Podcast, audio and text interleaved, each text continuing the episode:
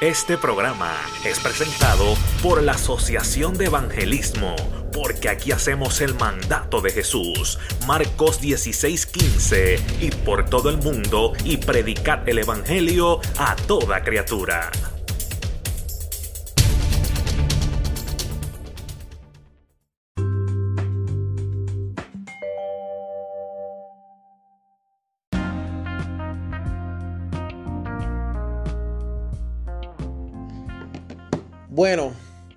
Esto ha sido una de las mejores conversaciones que yo he tenido.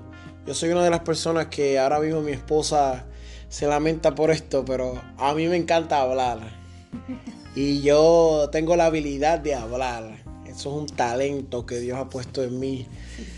Y esta es verdaderamente una de las mejores conversaciones. Y yo espero que las próximas pues sean aún mejores realmente hemos hablado lo que el espíritu ha querido, porque nosotros tenemos un guion, ¿verdad? Tenemos unos, unas reglas y unas cosas, pero verdaderamente nos hemos dejado llevar por el espíritu. ¿Sabes por qué? Porque donde el espíritu de Dios está, hay libertad.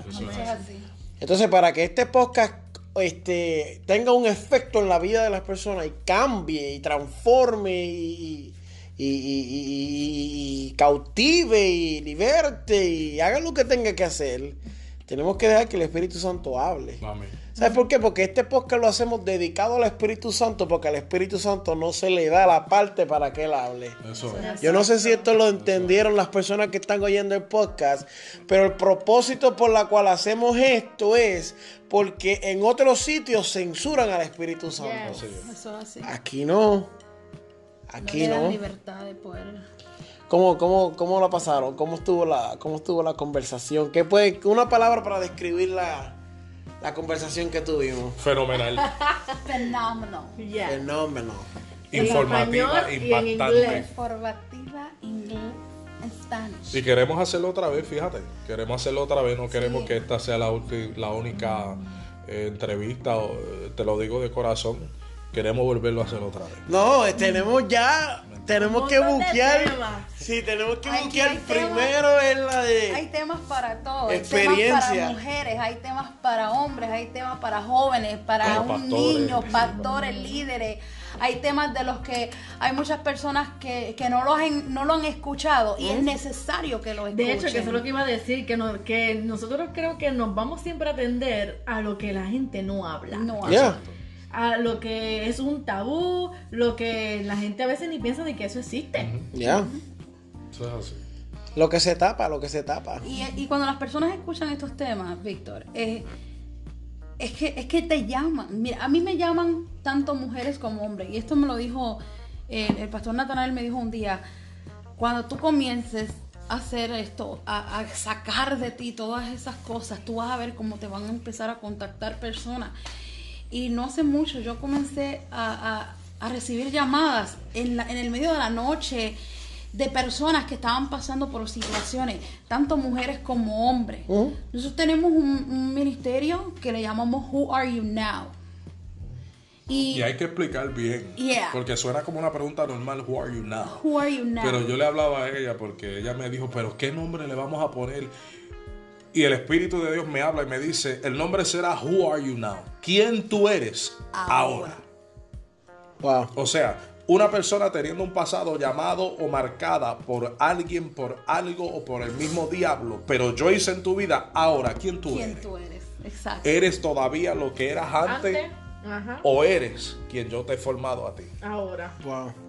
Tus debilidades, tus defectos, tus faltas tus incompetencias son lo que Dios va a utilizar para cumplir su propósito en ti. Y eso, no le enseñan. Entonces, tantos años. Que, es algo nuevo, que tú vas a hacer a, new campus, I don't know cómo decirlo en español. Es como la gente te enseña que va a coger esto totalmente nuevo salido de la fábrica. No, no, no, el Señor te va a preparar y te va a formar ya con lo que tú realmente eres. Ya. Exacto de dónde saliste. Lo que tú creíste que te iba a debilitar. Exacto. es lo que te hace fuerte. Y, y aún lo que las personas impusieron sobre tu vida. Y hoy día eres lo que Dios quiere que tú seas. ¿Sabes? el proceso, ahí va el proceso que has tenido que pasar desde, desde que comenzó tu proceso, tu situación, desde tu niñez hasta hoy, hasta lo que eres hoy, cómo ha sido ese proceso y cómo has superado, cómo lo has superado y quién eres hoy día. Wow, qué clase de introducción. Tremendo, aleluya. Yo me he gozado mucho, yo me he gozado porque yo estoy recibiendo aquí de todo, estoy recibiendo, alimentándome, llenándome espiritual.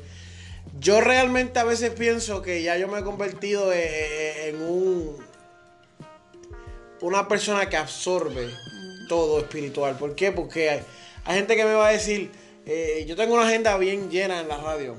Y más ahora con esta rama nueva que es los podcasts. La gente dirá, ¿cómo, cómo tú absorbes? que ¿Cómo tú estás? Pues con todas estas cosas me veo obligado a sentarme y a prestar atención a lo que Dios quiere decirme. Así que yo espero que se puedan gozar con lo que van a escuchar a continuación, que les ministre, que les hable. Danos una oportunidad, escúchalo, escúchalo y permite que, que Dios te hable. ¿Algo más que le quieran decir? No se pierdan, por favor, no se pierdan y lo estaremos anunciando y haciendo la programación. Claro que sí. Eh, eh, o sea, lo que va a ser este evento para hijos de pastores. Estén pendientes que vamos a, vamos a hablar acerca de un evento para hijos de pastores. Ahí la conversación se vuelve color de hormiga brava, este se vuelve abayardosa. Tú tienes que escuchar esa parte. habrá, habrá palabras, sí, porque no va a ser, o sea, habrá palabras, será un estilo campaña, conferencia, enseñanza, diálogo o sea que lo primero que queremos es que el Espíritu Santo haga como quiera hacer, que, el, Espíritu, Santo eh, rompa, transforme, derrumbe muralla, sane, eh, eh, que, haya perdón, ¿me entiendes? Cuando digo perdón no estoy hablando del Espíritu Santo perdonándote, porque Jehová te perdona, Él te perdona, pero tú perdonarte a ti mismo y que haya, haya perdón, un perdón real de pastores hacia los hijos y de los hijos hacia los pastores. ¿Me entiendes? Y, y, y, también recuerda, te estamos preparando y haciendo lo que es el evento Who Are You Now? ¿Me entiendes? Que también van en conjunto con este evento que estamos hablando. So, queremos hacerlo de tal forma y será de tal forma que, por favor, usted cuando escuche esta información ya tenga los detalles. Eh, no estamos limitados a lo que es Florida, que vengan personas, mire, de, de, todos los Estados Unidos, de Puerto Rico, de donde sea, que llegue, porque sé que va a ser algo que va a transformar vidas, va a transformar pastores, va a transformar hijos de pastores y le garantizo que Dios sanará y que de ahí saldrán muchos hijos entendiendo que el llamado que tienen Dios lo va a cumplir y ellos ya no van a correr del llamado. Así que espérelo, ya viene pronto. Ya no van a correr. Y no se rindan, sigan hacia adelante, no se rindan. Gloria a Dios. Así que presten atención a las próximas palabras porque sé que les va a ministrar a sus vidas.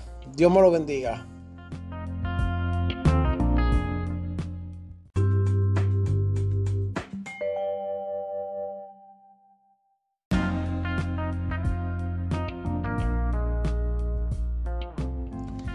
Ok, bueno, hemos tenido una conversación aquí terrible ya. En otro podcast la, la pondremos, pero tenemos con nosotros en esta noche unos compañeros de la milicia, ¿verdad? Eh, militantes en, en, las líneas del Evangelio, aleluya. Y, queremos hacerle unas preguntas, ¿verdad? Este, como he dicho en otras ocasiones, en otros podcasts, estas preguntas son de tu corazón. Hay personas que lo hacen rebuscado, hay personas que lo hacen eh, estudiado. Todo lo que queremos preguntar es algo que dice quiénes son estas personas algo que, revela verdaderamente quiénes son ellos en el Evangelio, aleluya. Así que me gustaría mucho saber, eh, eh, tenemos por aquí a nuestro hermano obispo, Natanael Abreu, y me gustaría que él nos presente las hermanas que están con nosotros en la mesa. Y la primera pregunta que tenemos es, ¿qué movimiento están ustedes a cargo en estos momentos? Amén, Dios le bendiga, Dios le bendiga a todos primeramente es un honor, es un placer poder estar por este medio y pues eh, siendo entrevistado de esta forma y respondo al nombre de Natanael Abreu, por la gracia del Señor, pues el obispo Natanael Abreu y estamos presidiendo y enfrente de lo que es el movimiento Dios impactando, incorporado. Eh, por la gracia del Señor, pues nos ha permitido ser el fundador y presidente de. Y pues en este momento estoy acompañado de lo que es la pastora Exmaris Pagán, mi esposa, y mi hermana, la pastora Yajaira, que estamos aquí pues para bendecir el nombre del Señor y poder ser de ayuda a todo el que esté escuchando. Amén, gloria a Dios. Este... Dios le bendiga a todos, sí. Soy la pastora Exmaris Pagán Estamos aquí contentos de, estar compartiendo con Víctor y, es un honor y, para seguir contestando todas estas preguntas que salen del corazón y así como él dijo, no, no lo googleamos, sino que es realidad y, lo que está pasando, no, no lo que uno puede maquillar. Exacto. Dios les bendiga. Correspondo al nombre de la pastora Yajaira Vázquez, hermana del obispo Natanaer. Eh, y estoy muy contenta de estar aquí, de esta oportunidad que nos han dado. Y estamos aquí para contestar estas preguntas, como decía nuestra pastora Exmari, no, no copiándolas, no buscando información de ningún lado, sino de lo que sale de nuestros corazones. Amén. Yo encuentro que hay una, hay una clave en la autenticidad en el Evangelio. Eh, yo creo que es necesaria. Ahora mismo hay pastores en diferentes lugares. Tenemos una audiencia bien, bien, ¿verdad? Abarcadora a través del mundo entero. Y tenemos una audiencia que, está comenzando. Tenemos pastores que están comenzando a, pastorear. Líderes que están comenzando en el ministerio, eh, en cualquier tipo de, de actividades para el Señor. Y es necesario que ellos sepan verdaderamente esta pregunta con esta autenticidad. ¿Por qué? Porque esto no puede ser rebuscado porque cuando ellos lleguen en momentos difíciles y lleguen esta, estas situaciones, ellos no van a poder buscar y rebuscar, ¿sabes? Tienen que saber la experiencia y el liderazgo de otros líderes para que lo ayuden. ¿Cómo, ¿Cómo tú recibes el llamado? ¿Cómo tú sabes que Dios te está llamando a liderar este movimiento y todo esto que tú estás haciendo? Pues fíjate, es, algo, en mi caso es algo interesante, porque pues primeramente nací, soy hijo de pastor, ¿me entiendes? Nací en el Evangelio, creciendo en el, en el Evangelio. Eh, mis padres, pues mi papá, siempre lo menciona, a la edad de 23 años, mi mamá a la edad de 21 años ya estaban pastoreando, antes de nosotros toditos nacer.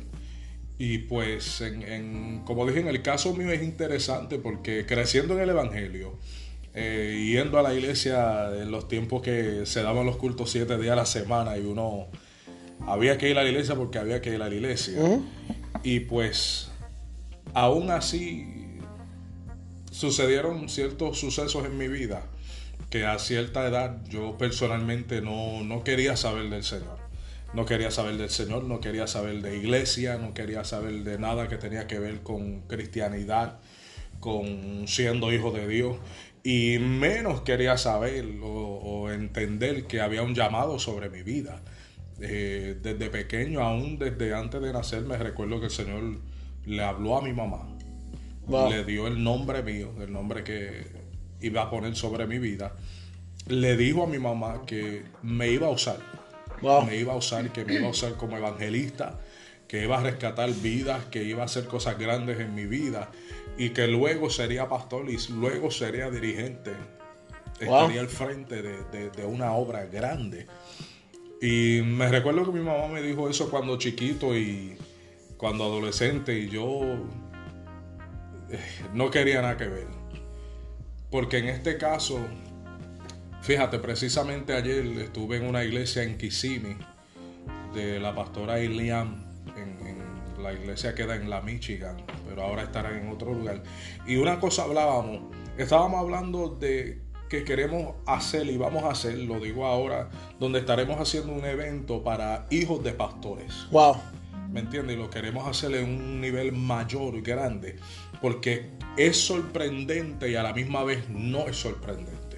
Pero hablando en el término de que es sorprendente cuántos hijos de pastores están fuera en el mundo, descarriados, no quieren nada que ver con Dios, o se sienten alejados o no quieren el llamado que Dios ha puesto sobre ellos por las cosas que han pasado, por las cosas que han visto que sus padres han sufrido. O sea, un hijo de pastor sufre lo que sus padres sufren. Son la esponja. Los padres están al frente, pero los hijos son la esponja que recogen todo, todo lo sucedido en esto. Y fue lo que me sucedió a mí, aparte de tantas cosas que pues me imagino que eso será en otra ocasión. Pero el Señor me dio el llamado, habló a mi vida, que yo puedo dejar saber que habló a mi vida, a mí, a Natanael, eh, de una forma consciente, claramente, a la edad de 10 años. Eh, aún en ese momento pasando un proceso de mi vida, esa edad, de unas cosas que me sucedieron a mí cuando pequeño, eh, todavía esa palabra estaba y me llegaba a través de otras personas. De esas ancianitas y esos ancianos y hombres y mujeres que el Señor usaba y, me miraban y me decían, tú, tú vas a ser pastor. Tú serás pastor y yo los miraba y mm, mm, yo no, no, conmigo no. Y seguía pasando el tiempo aunque estaba en mi vida, eh, en el mundo y todo. Pero siempre de una manera el Señor llegaba y me hacía ese llamado, ¿me entiendes? Y me dejaba saber. Hasta que ya, pues claro, hubo un cumplimiento donde el Señor empezó a, ya desde el 2009, donde el Señor pues rescata mi vida, ¿me entiende? Porque a raíces de tantas cosas en mi vida y todo esto, pues eh, no le servía al Señor, pero le servía a Satanás. Cuando digo le servía a Satanás, no estoy hablando en el sentido que pues no le servía al Señor y estaba en el mundo, sino que literalmente yo era sacerdote satánico. Y de ser sacerdote satánico, luego pues sumo sacerdote satánico y terminé siendo sacerdote de sacerdote satánico. Y jamás en mi vida, en ese momento, en ese tiempo, jamás en mi vida pensé que iba a ser lo que soy ahora. Que iba a ser pastor, que iba a ser evangelista, que iba a ser eh, eh, obispo, presidente de un movimiento fundador porque uno a veces llega al punto que uno mismo piensa, Dios jamás va a hacer nada en mi vida. Yo he sido tan y tan, eh, he hecho tantas cosas que Dios jamás va a poner su vista en mí. Pero por una razón la palabra dice que de lo más vil y despreciado, ¿me entiendes? So, de esa forma, o sea, pudiera hablar mucho, pero de esa forma fue que el Señor empezó a hablar en mi vida. Y es terrible y encontramos que hay una importancia en este tipo de conversaciones, ¿verdad? Porque tú eres hijo de pastores. Sí. Y te apartaste. Completamente. Y entonces, cuando hay otros hijos de pastores apartados y escuchan este programa, me van a decir, pues si él lo hizo con él y llegó a ser sacerdote de sacerdote, lo puede hacer conmigo.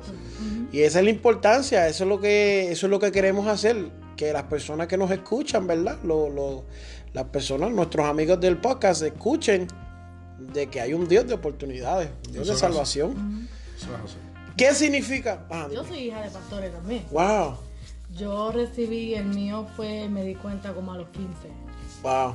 Como a los 15, pero soy nacida y criada en el Evangelio. Mi historia es totalmente diferente a la de él. Wow que, también es algo impactante en mi vida en el sentido porque yo, uno no quiere ver eso porque uno lo está viendo en carne propia todos los días en casa de mamá y papá. Wow. Y eso hace daño. Y es impresionante ver la cantidad que si uno empieza a indagar y buscar y buscar y buscar todos los hijos de pastores que han tenido una marca en su vida simplemente caminando junto al ministerio de sus padres. Ahora mismo, hablando de eso, ahora mismo, perdóname que te interrumpa, yo conozco a una muchacha, Dios me mostró una hija de pastor que tiene pastorado. Y yo, Dios me lo mostró, ¿verdad? Y yo, yo no me dijo, vete, díselo. Dios me lo mostró. Y en una conversación yo le, yo le tiro una indirecta a ver, a ver si la muchacha sabe. Y ella me dice, yo jamás ni nunca, ni quiero ser miembro de la iglesia. Y pero ¿por qué? ¿Sabes todas las cosas que le hacen a mami y a papi? Y como lo juzgan, y, para qué yo voy a coger parte, para que me señalen y es. No, yo me quedo aquí y a veces la mayoría de nosotros venimos de la calle y no vemos eso. Y esto es bueno saberlo porque esto nadie lo habla. Exacto. Yo llevo 11 años en el Evangelio y nunca había escuchado desde este punto de vista. Lo conozco ahora porque la muchacha es amiga mía y ahora lo escucho contigo, pero algo que no se habla, algo que no se discute. Por eso es necesario, por eso es necesario y queremos hacer, queremos hacer este, este evento para los, para los hijos de pastores. O sea, un evento estilo, se puede decir estilo campaña, estilo conferencia, estilo pregúntame, yo contesto. Claro. Estilo hablar real. Hablar la realidad de lo que un hijo de pastor pasa. Pero con el twist de que los pastores, padres de estos hijos, tienen que estar ahí. Porque es que tiene dos tiene dos fases. Me explico. La fase, está la primera fase que es los hijos de pastores, lo que sufren, lo que pasan, lo que suceden muchos, como acabas de decir de la muchacha, porque así estaba yo. Yo no quería saber de que ni miembro de iglesia, ni, ni, me pase en un libro de la... Yo no quiero saber nada. Pero entonces también está, y es necesario que los padres estén, los pastores, los padres estén en este evento.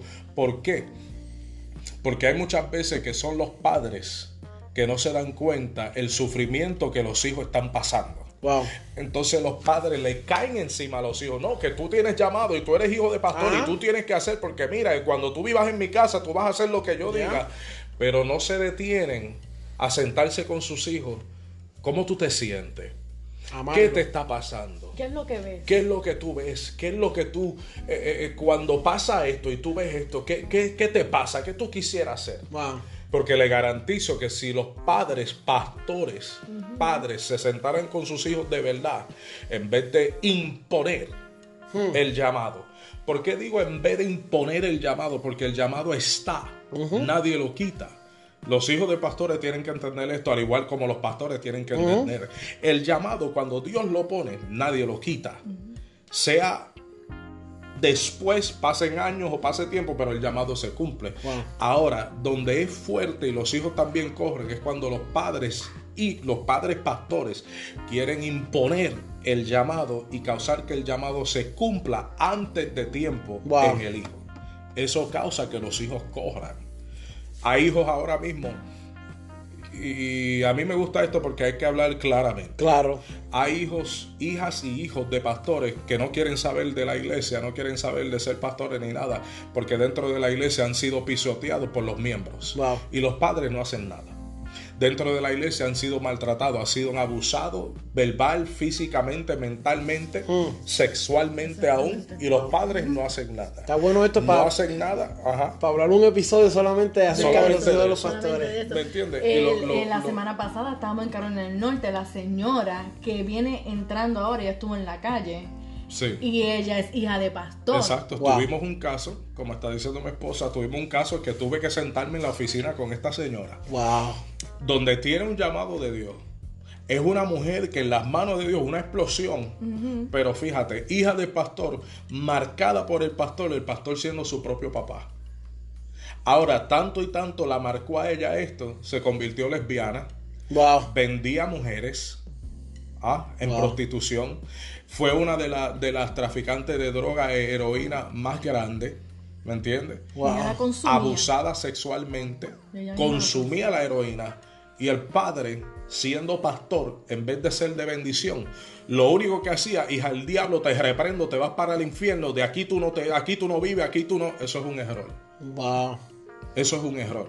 Entonces, ahora cuando dimos la campaña, esto fue la semana pasada, el Espíritu Santo me habla y me dice, dile a ella un poquito de lo que tú pasaste. Yo empecé a hablarle a ella un poquito de lo que yo pasé, que fui abusado sexualmente, yo fui violado sexualmente dentro de la iglesia de mi papá por el copastor de la iglesia. ¿Me entiendes? Yo le empecé a contar a ella un poquito, yo creo que tal vez ni tres minutos de lo que a mí me pasó. Cuando estoy hablando con ella, de momento ella se derramó en llanto como una bebé, como un bebé sin control. Con mucho sentimiento. Con mucho sentimiento y ahí uf, soltó todo lo que a ella le pasó. Y es una mujer que quiere de Dios, es una mujer que está buscando presencia, es una mujer que Dios está obrando en ella, pero tiene que ser sanada aún todavía siendo hija de, pastor. Esto es lo que me da mi gana de ir a mi casa y abrazar a mis hijos. De verdad. y es triste porque una vez, este, mi papá, ninguno de los dos son remotamente nada en el Evangelio. Ellos son, pues, mi mamá le sirve al Señor, pero no son líderes nada de eso. no, me puedo ni imaginar esto. Si a mí me, me, pasa algo así en la calle, pues yo sé que estamos en la calle. La calle tiene sus propias reglas. Pero una vez escuché a un pastor decirle al pastor, yo vivía con un pastor un tiempo y tenía a sus hijos y le dice, el problema número uno que tienen los pastores es que incluyen a sus hijos en las pruebas, pero no en sus bendiciones. Exactamente. Entonces los nenes ven todo el sufrimiento, todo el dolor, pero no ven la bendición de Dios. Exacto. Entonces lo que tienen en su mente y en su corazón es la prueba. Lo que ven es tu momento de desierto, pero cuando vas al momento de Bonifacio, no lo conocen, no lo experimentan. Yo me encerré tres años. Cuando... No quería saber de nadie. Wow. Pero encerrada en mi cuarto, yo no salía. Wow. Ni solamente a la cocina a comer y de comer en mi cuarto, más nada. Yo no salía. Y es fuerte, porque imagínate, eso le pasó a ella. Dentro de la iglesia. Dentro, de, la iglesia. Eso le pasó a ella y a mí me pasó que de tanto que, que sufrí lo sucedido, yo planeé como matar a mi papá, siendo el pastor. Wow. Yo fui literalmente a matar a mi papá. Yo llegué a estar donde mi papá estaba, yo llegué a verlo, yo llegué a apuntar con la pistola para explotarle la cabeza hablando de esa forma. Y ahora que tú dices eso, yo conozco un joven que una vez me confesó que quería matar a su papá. Sí, no es el primero. y yo digo en mi mente, como yo era líder de jóvenes, ¿cómo yo, cómo yo trabajo con eso? No hay ninguna preparación. Que cuando uno entra a líder él me dijo, estábamos lejos de su papá, me dijo, yo lo que quiero es matar a mi papá. Y yo, ¿pero qué pasó? uno se pregunta, ¿cómo puedo hacer el canal sí. para que Dios a través de mí sea el restaurador de esa vida? Y venga haciendo nada de esa vida, sino de esa familia, porque esa familia tiene que ser restaurada. por, eso es que estamos, haciendo este evento. Y, uso este, este medio para llamar a hijos de pastores, para llamar a pastores. ¿Me entiendes? Porque, como digo, ese es el otro detalle. Acabas de decir una cosa que mi esposa está hablando, empezó a hablar sobre eso ahora, pero acabas de decir algo y lo digo de esta manera. Aún hay personas que escuchan eso de los hijos de pastores, pero no saben cómo tratarlo. Aún hay pastores, pastores, pastoras, que no saben cómo eh, eh, eh, lidiar con esto, con sus hijos, porque no tienen el conocimiento de. O sea, lo que saben es, pues, pues, eh, yo voy a orarle y ayunar y esto, pero, eh, no, es que tú tienes que agarrar a tu hijo, habla con él. Si no sabe cómo, pregunta. Eh, por la gracia del Señor, por todo lo que me ha sucedido, eso me forzó a mí a estudiar. ¿A estudiar qué? Psicología. De niño, adulto. Ok, ¿cuál es el detalle? Hay padres y pastores que no saben apagar el switch de pastor. Wow. Interesante. Hay padres, pastores, estoy hablando pastoras y pastores, que no saben apagar el switch de pastor. Y son pastor y pastora y parece que están en la iglesia 24/7, no lo saben apagar. Son, Entonces, militares. militares. ¿Cómo tú te sientas con tu hijo a decirle, mira, vamos a comernos un hamburger juntos, vámonos? Olvídate de que, de que tengo que hacer esto, tengo que hacer lo otro. Y el detalle es que yo mismo tuve ese problema. Wow. ¿Eh? Y eso me da una confirmación a mí porque yo he ido a varias iglesias a predicar. Y yo no sé quiénes son, pero después los pastores me lo confiesan. Ese es mi hijo. Y ellos, Dios me ha dicho, dile al pastor que le dé un abrazo al hijo. Porque no lo abraza en la casa, porque no hace, no le da amor. Y yo en el momento pues me he quedado sorprendido porque Dios no me dice, ese es el hijo y tiene esta, esta dinámica. Sí sino que Dios me dice, dile que le dé el abrazo, yo le digo y, empiezan a llorar y se empiezan a romper las cadenas, pero es algo que no vemos y es algo que no estamos preparados para tratar. Y ahí Dios lo saca a la luz, arregla lo que está sucediendo y después los pastores dicen, ese es y es más, porque entonces entra también, eso es un tema solo, porque también entra en las congregaciones que el pastor tiene que poner pautas de que a este tiempo ¿Mm? nadie me lo puede violentar porque es de mi familia. Claro. Quien constituyó primero no fue la iglesia, Jehová ¿Mm? Dios no constituyó la iglesia primera, sino la familia. Y hay a veces que la familia viene siendo la cuarta o quinta posición en tu vida. Wow. ¿Sabes qué? Que este tema tenemos que traerla, hay que traerlo, eh, ¿tiene la fecha? Todavía no la tiene. No, no, eso lo vamos a trabajar ya para poner la fecha. Quiero anunciarlo por todo lado porque a mí me gustaría que llegara personas de todos los Estados Unidos. Cuando tú tengas la fecha, tú me dices y nos sentamos y grabamos un podcast completo acerca de este tema porque... Pero repito, el twist es que lleguen los hijos de pastores porque es para ellos. Ya. Pero que lleguen los pastores. Porque los pastores es necesario que cuando lleguen, apaguen el switch. Cuando lleguen al evento, que apaguen el switch de que son pastores. Y que se sienten conociendo que son padres. Exactamente. No pastores. Para que ellos sean ministrados, para que ellos puedan entender, para que ellos puedan confrontarse a ellos mismos. Porque el otro detalle es que hay pastores que no saben apagar ese switch porque ellos nunca tuvieron lo que sus hijos desean. Wow. ¿Qué quiero decir? Que ellos nunca tuvieron lo que sus hijos desean. Sus hijos desean un padre que le diga te amo. Mira, yo sé que, que, fallaste en esto, pero te voy a ayudar. Tú eres mi hijo, yo te amo como quiera. Por ejemplo, mi papá nunca tuvo papá. Wow. Mi papá dormía debajo de los puentes. Estoy hablando de mi papá. Dormía debajo de los puentes. Dormía en cajones. Lo vendían a él, literal como esclavo. Vendía chicle en las calles. Él nunca tuvo un padre que le enseñó a ser padre. Entonces, cuando nunca tienes un padre que te enseña a ser padre, cuando tú tienes tus hijos, tú le vas a dar lo que tú recibiste. Entonces, esto, este evento es para que le apagues el switch de pastor y seas enseñado cuando digo se ha enseñado, enseñado de tal manera que te tengas que confrontar contigo mismo, mirarte al espejo a ti, a ti mismo y decirte, espérate, no. Necesito un cambio. Este cambio no quiere decir que tú dejas de ser el pastor, que tú dejas de ser el hombre de Dios, la mujer de Dios, el llamado, el profeta, el evangelista, todas esas cosas. No, sino que te enseña, espérate, hay algo pasando en mi familia. Que si yo no tomo una acción, se pierden mis hijos, pero ¿sabe quién es el culpable? Los pastores. Ya. No los hijos. ¿Me entiendes? Esto fue. Vamos a tener que hacerlo en otra ocasión porque solamente con esta pregunta. Wow. Vamos a tener que sacar un podcast solamente para eso. Sí.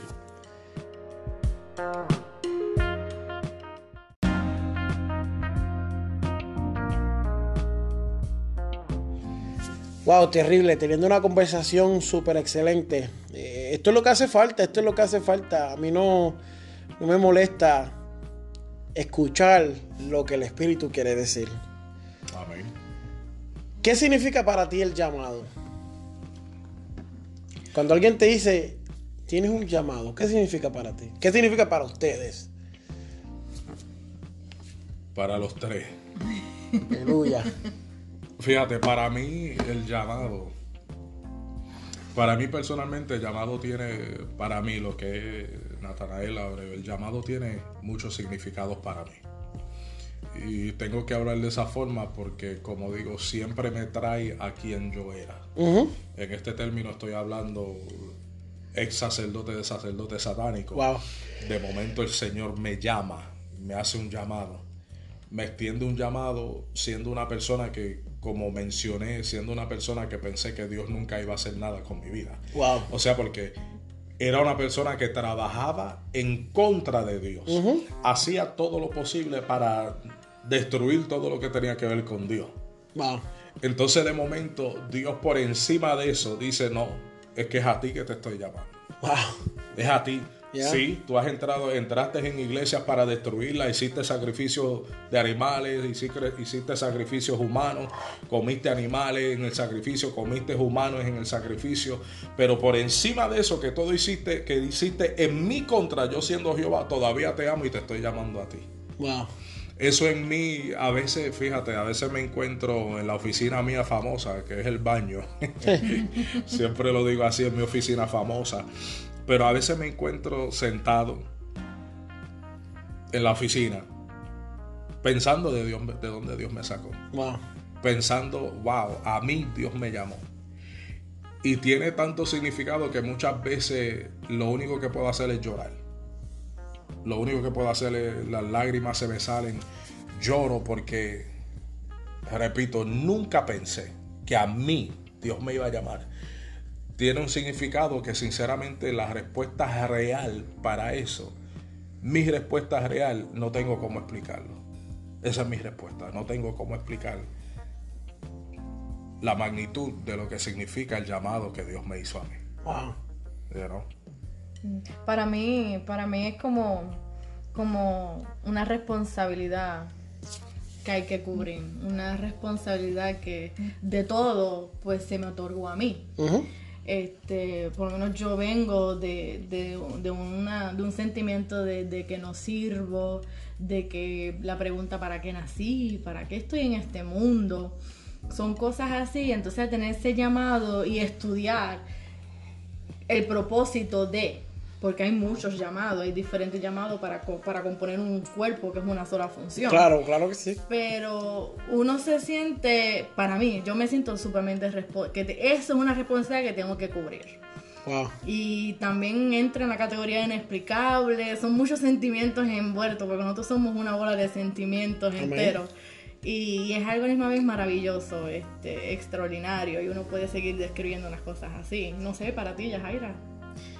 Bueno, a diferencia de ellos que han sido hijos de pastores y han crecido en el Evangelio, yo no, yo no crecí en el Evangelio, no sabía lo que era nada que tenía que ver con Dios hasta que a mis 15 años, como una de esas ancianitas, ¿verdad? Que, que Dios las usa terrible, me dijo en una plaza en Guayama, me acuerdo que me dijo que Dios tenía un propósito para mi vida y que yo iba a ser pastora. Fue la primera vez que escuché que Dios dijo que iba a ser pastora.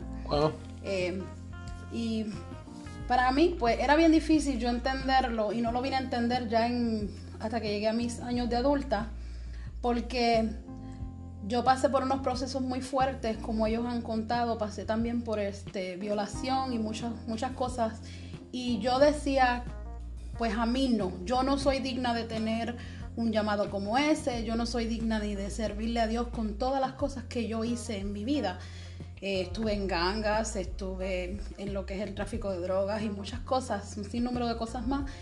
Y yo no me sentía útil, no me sentía digna de tener un llamado como ese, mucho menos de, de hoy poder hablar lo que soy, que tengo un llamado pastoral.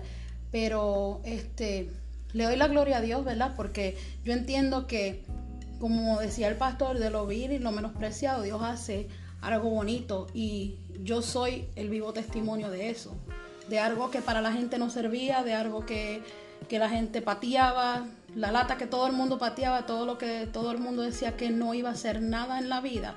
Hoy día pues le doy las gracias al Señor que estoy aquí, estoy de pie y vamos a continuar a trabajar para levantar otras personas, otras mujeres que han pasado por mi misma situación y rescatar almas para el Señor, que es lo, más importante. Amén, así Wow, qué poderoso, de verdad. Hasta se me aguan los ojos. Porque en los últimos meses yo creo que más que nunca yo me he preguntado, ¿por qué a mí? ¿Para qué tú me llamas? Si hay gente más capacitada, hay gente más preparada, ¿por qué a mí? Y, no que alguien me han, me han venido y me han dado profecías, ha venido gente de Dios, ha venido... Y, cuando uno siente el llamado adentro de uno, le pesa. Te hace un peso. Yo prediqué los otros días acerca del fruto que da la planta y el fruto le quita la energía a la planta. Al punto que si eh, el fruto no es recogido, la planta se seca. Y yo hablaba de eso y yo estaba predicándome yo mismo, eso es lo que la gente no sabía. Porque tengo ese llamado y los otros días, y lo quiero decir aquí, ¿verdad? Sale una, señora y le dice a mi esposa, tengo que hablar con ustedes. Una señora bien chévere, la queremos mucho. Y nos habla. Ya Dios me estaba hablando, Dios me inquietándome, Dios hablándome de mi vida, diciéndome, tienes llamado, tienes llamado. Me, me, había este, interrumpido el sueño por tres noches.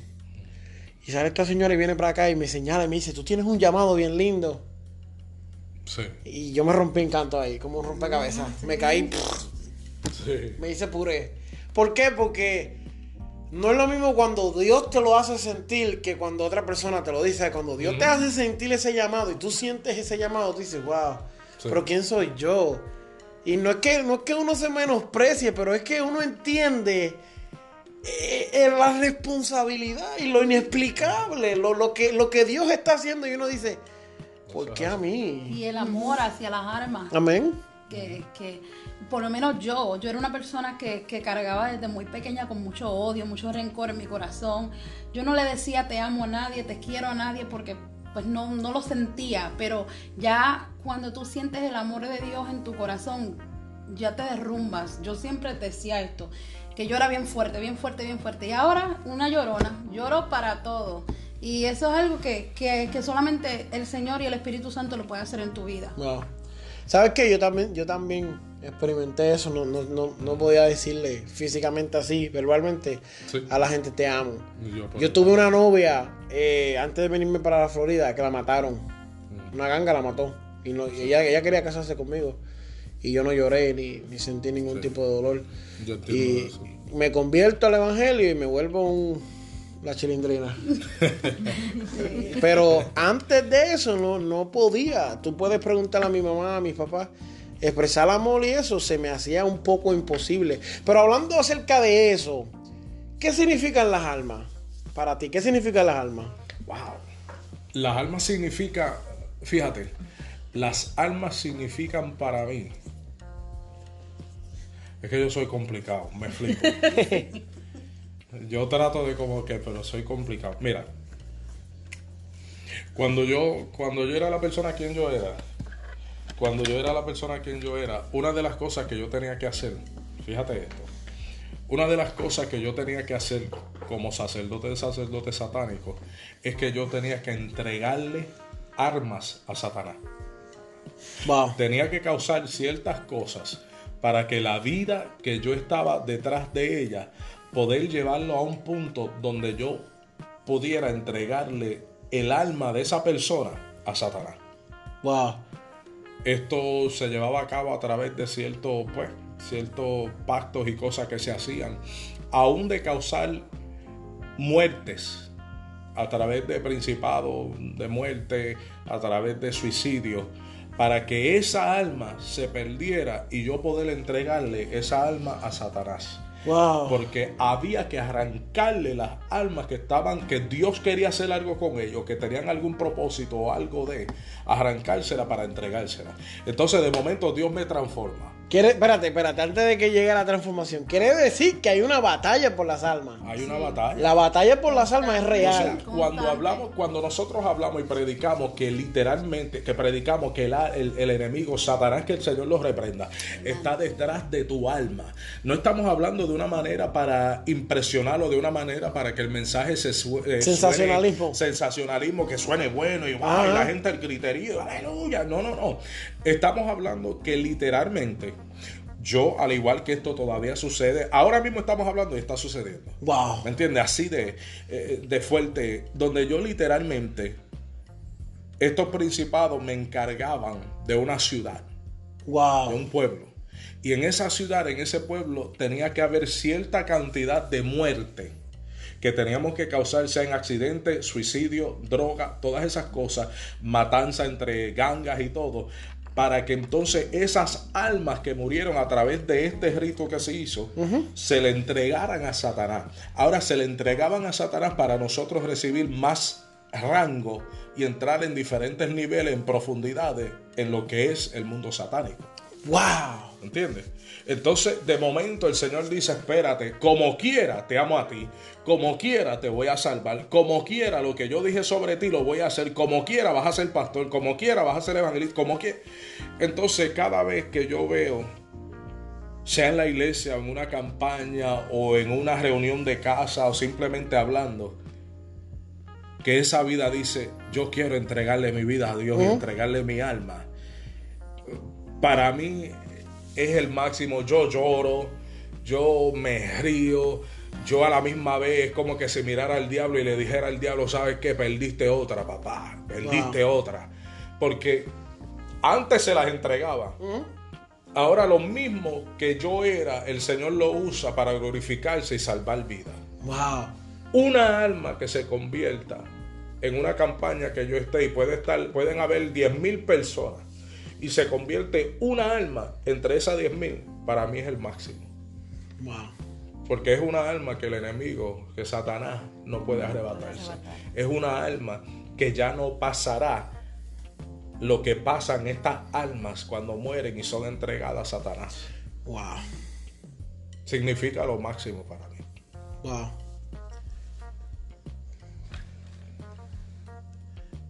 Bueno. ¿Qué significan las almas? Estamos en las preguntas, en la pregunta ¿qué significan las almas?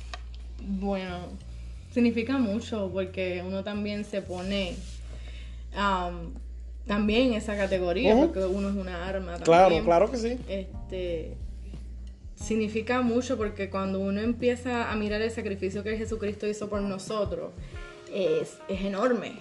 Eso no importa mucho. Y si no importa el amor de Dios, es para todos o todos importamos. Es importante de que nadie se pierda. Porque si uno empieza a entrar a lo que él dijo, ¿qué es lo que pasa? cuando un arma se pierde, cuando un alma este, es, ganada para Cristo, eso es otro tema grandísimo. Cuando uno entiende el propósito y el valor que nosotros tenemos, es algo inexplicable en palabras humanas. So, para mí es, ese término, porque no tengo otro término como explicarlo para que se pueda entender. Una pregunta que quiero hacer antes que se me olvide la pregunta. ¿Lo que Dios dice se cumple? claro que sí. Se cumple. Se cumple. Y la gente que dice que uno se puede de, ¿cómo es? desviar del propósito. Mira, lo explico de esta manera. ¿Se puede uno desviar del propósito? Sí. sí. Claro. El enemigo es malo. El, enemigo siempre va a causar algo para que uno se desvíe del propósito de lo que Dios ha hablado sobre tu vida. Ahora el detalle es, la palabra de Dios se cumplirá siempre sobre la vida de la persona. Quiero explicar esto bien. La palabra de Dios se cumplirá en la vida de la persona siempre cuando Dios hable una palabra sobre esa persona. Hay personas que mucha gente no habla de esto, pero es lo que la palabra dice. Hay personas que no son de salvación.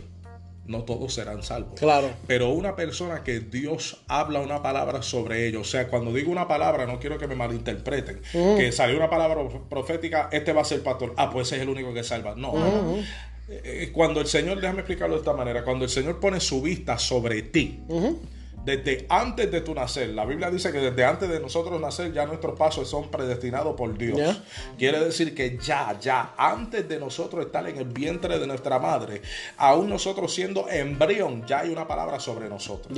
Se cumple. Aún en tu muerte, se cumple. Porque la palabra de Dios nunca falla. Nunca fallará. Sí, muchos se pueden desviar. Yo tenía una palabra sobre mí.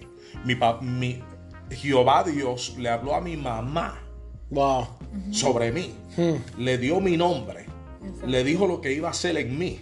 Ahora interesante que Jehová Dios nunca le dijo, él se va a desviar, va a ser satánico, va a ser uno de los mafiosos más grandes, va a ser traficante de droga, eh, va a estar preso, eh, eh, lo van a condenar a 75 años de cárcel, pero por encima de todo eso yo lo voy a salvar. Van a intentar de matarlo, lo van a saltar de balazo y le van a dar al puñalar, lo van a apuñalar y lo van a balasear. Y él va a terminar en el hospital. Por encima de eso va a tener cáncer, va a tener lupus, le van a pasar todas estas cosas. Pero todavía yo voy a cumplir mi palabra sobre él. La palabra de Dios se cumple. El pero, como nosotros decimos, llega el pero del Señor y se cumple. Entonces, también, también está que a veces nosotros atrasamos el propósito. Nosotros a veces lo, atrasamos por las decisiones que nosotros tomamos. Eso, eso en nuestra es una vida también. Exacto. Eso es una de las cosas que cae sobre lo que estamos hablando. La palabra de Dios se cumple. Ahora sí, nosotros mismos podemos causar que se tarde. Wow. ¿Entiendes? Se cumple.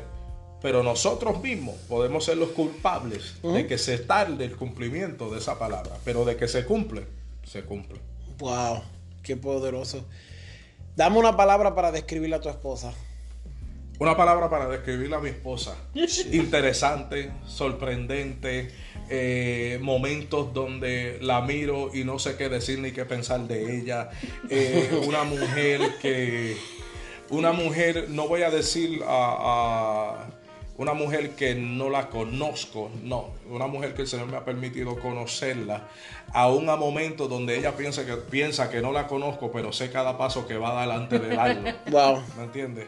Una mujer que aún aunque a veces no entiende las cosas, ¿Mm? eh, porque nos pasa todito, hay momentos que nosotros no entendemos, pero no estamos hablando de mí, estamos hablando de ella. Ah. Una mujer, una mujer que no, no entiende muchas cosas a veces, siempre está ahí. Una mujer que ha, tendido, ha tenido que aprender cosas, una mujer que ha tenido tropiezos, una mujer que ha tenido errores, una mujer que ha tenido momentos de por usar esa palabra, porque no tengo otra ahora mismo, de arrepentirse. Cuando digo arrepentirse no estoy hablando en el sentido de que se convirtió, le entregó su vida al Señor, no, no, no, sino una mujer que ha tenido momentos que ha tenido, ha tenido que arrepentirse de cosas sucedidas, una mujer que ha pasado procesos donde nadie la ha entendido, una mujer que ha pasado momentos donde la soledad la acapara, la depresión ha querido dominar su vida, eh, eh, eh, se ha sentido abandonada, se ha sentido que no sirve. Pero todavía, por encima de todo eso, una sobreviviente. Wow. Yo diría esa es la palabra clave. Sobreviviente. No, no fue una palabra, fueron 1533. 1533 palabras en eso. Vamos a buscar unas flores ahí a su que es una, chef que, chacho, tremenda, que todavía estoy esperando que me cocine cosas. Pero oh my God. la palabra, sinceramente, sinceramente, yo pudiera decir lo que muchos dicen, ah, mi, mi, media naranja y la mujer que Dios me dio y la línea, tú sabes, la línea de mis ojos y mucho bla, bla, bla, que se viene siendo la misma cosa que todo el mundo repite. Sí, sí, como digo yo, falacia. Falacia, para que se sienta bien. Mi palabra que describe a mi esposa en mis ojos, una sobreviviente. Wow. Que todavía está sobreviviendo. Wow. Mi, esposa para mí es mitad, en vez de ser media naranja, es media toronja. Media Pues fíjate, yo, yo no lo considero, siempre se lo digo, no me gusta usar el, el término media naranja, porque si tú juntas la otra media naranja, es una naranja entera, es un componente lo mismo. Yo lo utilizo como que eres mi complemento. Ok. O sea, donde yo tengo decadencia, él me la rellena. Wow. Donde, donde a veces estoy super down, es el que me levanta, dale, vamos, vamos, vamos a esto. cuando él está este, en esa posición, pues yo soy la graciosa que o te saco una sonrisa o algo te hago, pero I need to see yo necesito ver tus dientes. o simplemente, en realidad, él, eh, aparte de que eres mi todo, por muchas razones, llegó en el momento donde menos me lo esperaba, donde no quería a nadie en mi vida, pero, ahí me enamoré, pero ahí, fue una combinación entre el amor y lo que dice Dios. Porque eh, si nosotros ponemos a contarte cómo fue lo de nosotros, eso es una historia. Sí, porque la gente dice, no sé cómo dicen en español. Arranged marriage. Nosotros fuimos seteados literalmente por el mismo Jehová Dios. Wow. No es algo que ninguno de los dos buscamos, ni nada por este, ni nada por el estilo, sino fue un propósito trazado por el mismo Jehová Dios por una profecía dada hace 20 años. Wow. Un matrimonio pre, preplaneado. Exactamente, prearreglado, esa es la palabra. Y ahí crecieron muchas cosas, por eso es que digo que es mi complemento, es mi todo, pero a la misma vez no es irreemplazable. Esa palabra. So, tú lo describes a él como irreemplazable. Irreemplazable único. ¡Wow! Está fuerte, está fuerte. bueno, bueno, vamos a seguir con la, la ronda de preguntas. Está bueno eso, está bueno. Vamos a empezar ahora con la hermana Yajaira. ¿Cuál es tu mayor deseo en el Evangelio? Como ministro del Señor, como, como Mi mayor deseo es que podamos ir alrededor del mundo y rescatar almas.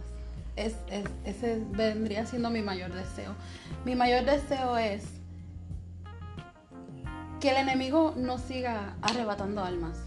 yo quisiera que todos estuvieran en la misma ¿Cuál es la palabra en español? Like the same. La misma página. Eh, sí, vamos a ponerlo así. Que todos pensáramos igual y que todos trabajáramos para el mismo propósito. Que aquí, que no pensáramos en el concilio tal, la iglesia tal, el pastor tal, que fuéramos todos al mismo propósito por el cual hemos sido llamados. Déjame ver si te puedo ayudar con esto. Fuéramos todos de un mismo cuerpo. Exacto. Exacto. Yo no sé de dónde yo saqué eso, mira. Revelación del Sí, porque como que... Cielo. Sí, que vayamos todos en camino a lo que hemos sido llamados. Hoy en día, si tú eres de un concilio, yo soy de otro, y vamos a ir a las calles a evangelizar, hay conflicto me ha, pasado. ¿Entiendes? Hay conflictos y problemas y Yo quisiera que no fuese así. Los pastores me han dicho, perdóname que te interrumpa, para complementar lo que tú estás diciendo, una vez hicimos una evangelización y uno de los pastores me dijo, ¿y a dónde van a ir las almas? Y mi propósito, me dieron ganas de contestarle algo y mi propósito no era ese, mi propósito era que se salvaran las almas. a mí no me importaría a dónde fuera. Mira, si, si vamos a una evangelización y se salvaron 10 almas y se quieren ir a la iglesia de, la esquina, pues que se vayan a la iglesia de la esquina. La importancia y el punto número uno de todo esto, se salvaron las almas. Claro. No importando para dónde vayan. Y nada, seguir haciéndolo alrededor del mundo, no solamente aquí en Estados Unidos, pero hacerlo en, las naciones, porque a eso es lo que Dios nos ha enviado a hacer. a predicar el no a pelear, no a tirar, no a juzgar, no a señalar, sino amarnos unos a los otros y seguir haciendo lo que Dios nos mandó a hacer, a salvar almas.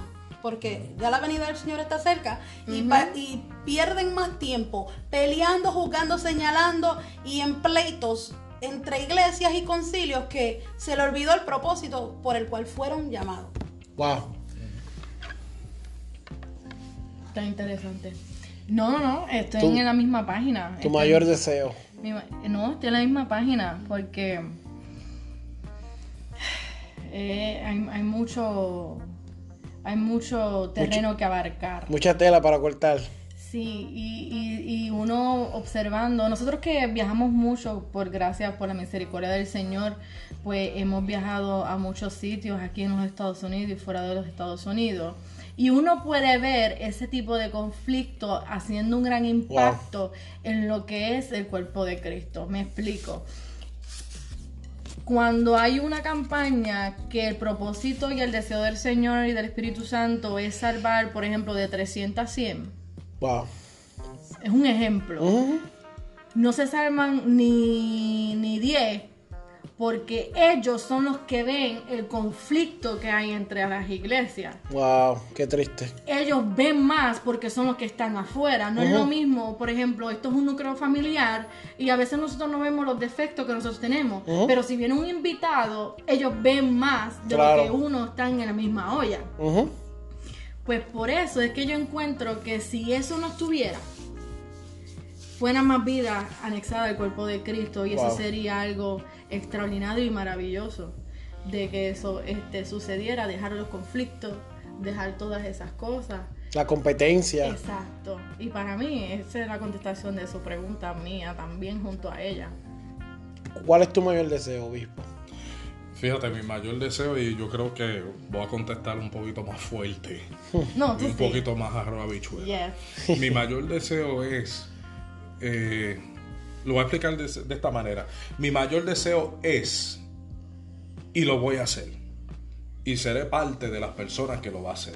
Claro. Es romper el monopolio y la mafia que hay dentro de los concilios. Uno me había pensado así, monopolio y la mafia. Gloria a Dios. Porque el evangelio se ha convertido un monopolio, una mafia dentro de concilios y pastores. Qué, bueno que yo soy el que pago por este podcast. Nadie me puede decir que sí o que no.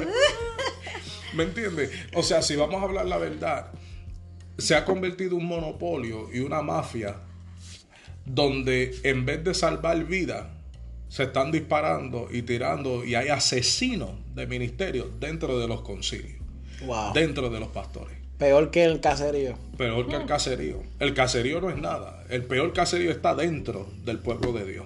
Porque si, una, si Dios salva una vida y empieza a usarlo y empieza a levantarlo, está el otro que lo asesina. Porque como él es el conocido y no quiere que nadie me entiende, que su nombre no se caiga y que esto y que lo otro, y yo soy del concilio eh, eh, eh, Movimiento Misionero Mundial, soy del concilio MI, soy del concilio El Tabor, soy del concilio Latinoamericano, soy del concilio de, de la Trinidad, soy del concilio, puedo nombrar montones de concilios. Dentro de ellos mismos tienen asesinos asignados para tumbar al otro. tienen caínes. Con AK y pistolas de, de, de, de francotirador para destruir. Para destruir. Entonces, mi papá decía que los peores psicópatas y asesinos están Bueno, es una realidad.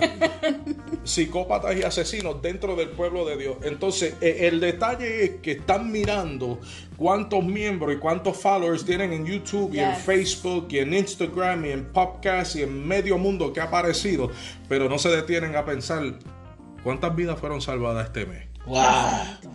¿Cuántas vidas rescatamos? Ahora, si tú te sientas con ellos, no, que este pastor chacho, y mira, y este chacho, yo lo conozco, esto es lo que es un disparatero, y esto no, que mira, y esto que por aquí, y esto que por allá, entre ellos mismos, pico a pico, como gallos de pelea, pero las, las almas todavía perdiéndose. Entonces, mi meta no es un sueño, no es un deseo, porque soy parte de los que están haciendo eso es derrumbar el monopolio y la mafia que hay dentro de pastores en el pueblo de Dios.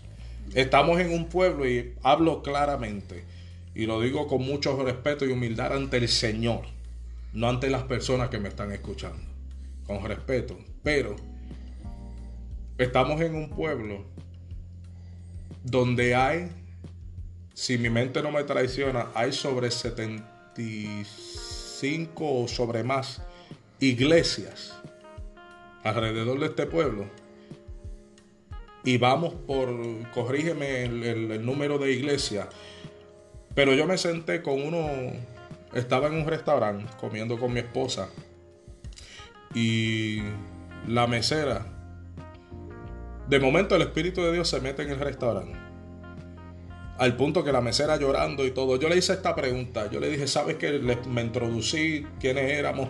Le dije, le dije, ¿sabe qué queremos hacer? Queremos causar una campaña. Le hice la pregunta, ¿cuánto tiempo hace que aquí no se hace una campaña en aire, al aire libre? Me dijo, seis años que no se hace una campaña al aire libre. Me dijo, antes de eso han pasado 25 años que no han hecho nada. Aquí hay sobre 70 y pico de iglesias y ninguna han hecho nada. Quiero romper esos parámetros. Wow.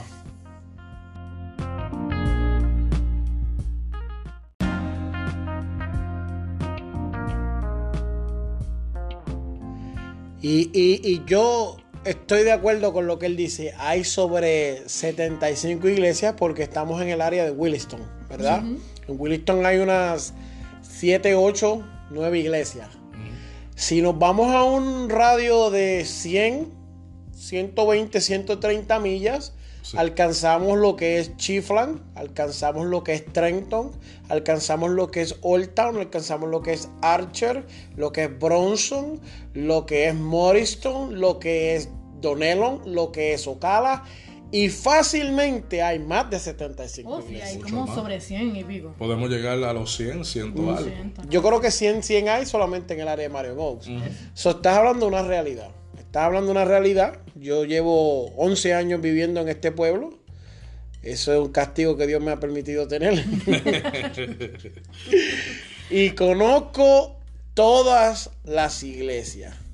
Conozco toda, toda casa donde se ha levantado, ¿verdad? Para, adorar a Dios, para, bendecir su nombre. Conozco todos. Eh, aunque ellos no me conozcan, yo sé dónde están. Y sé que son mucho más de 75 iglesias. Eso no es un número exagerado. Sin embargo, yo diría que no es un número que llega. Porque, porque hay mucho más. Exacto.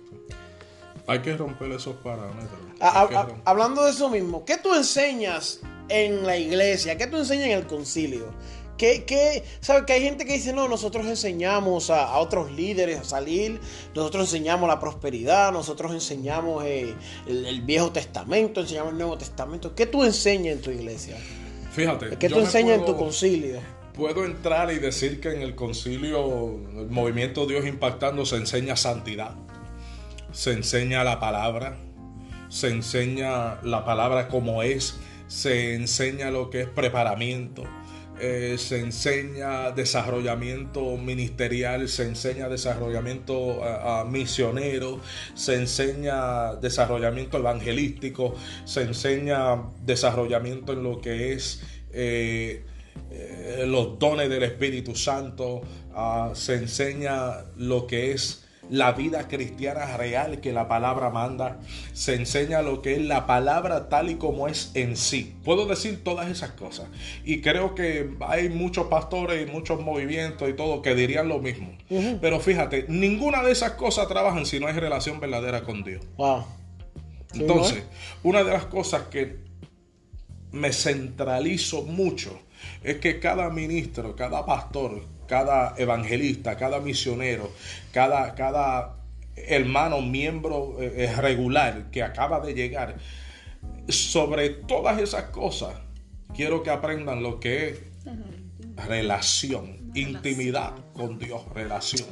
Porque puedes tener todos los llamados por haber. Puedes tener todos los dones por haber. Los talentos por haber. Si no hay relación con Dios, no hay nada. Simplemente te convierte uno más. Es que en la relación con Dios es cuando el Espíritu Santo redarguye, transforma, liberta, te enseña cómo es que Él quiere que uno camine cuando uno está comenzando qué es lo que debes dejar, qué es lo que debes de dejar. Todas esas cosas, al tener esa relación con Dios, que es también Espíritu Santo, pues eso es lo que pasa. Yo, yo, yo conozco un loco que predicó bajo el tema Conoces a Dios, pero Dios te conoce. Oh. Eso, eso, ese tema me gusta porque ese tema estuve, estuve en una iglesia en Ocala.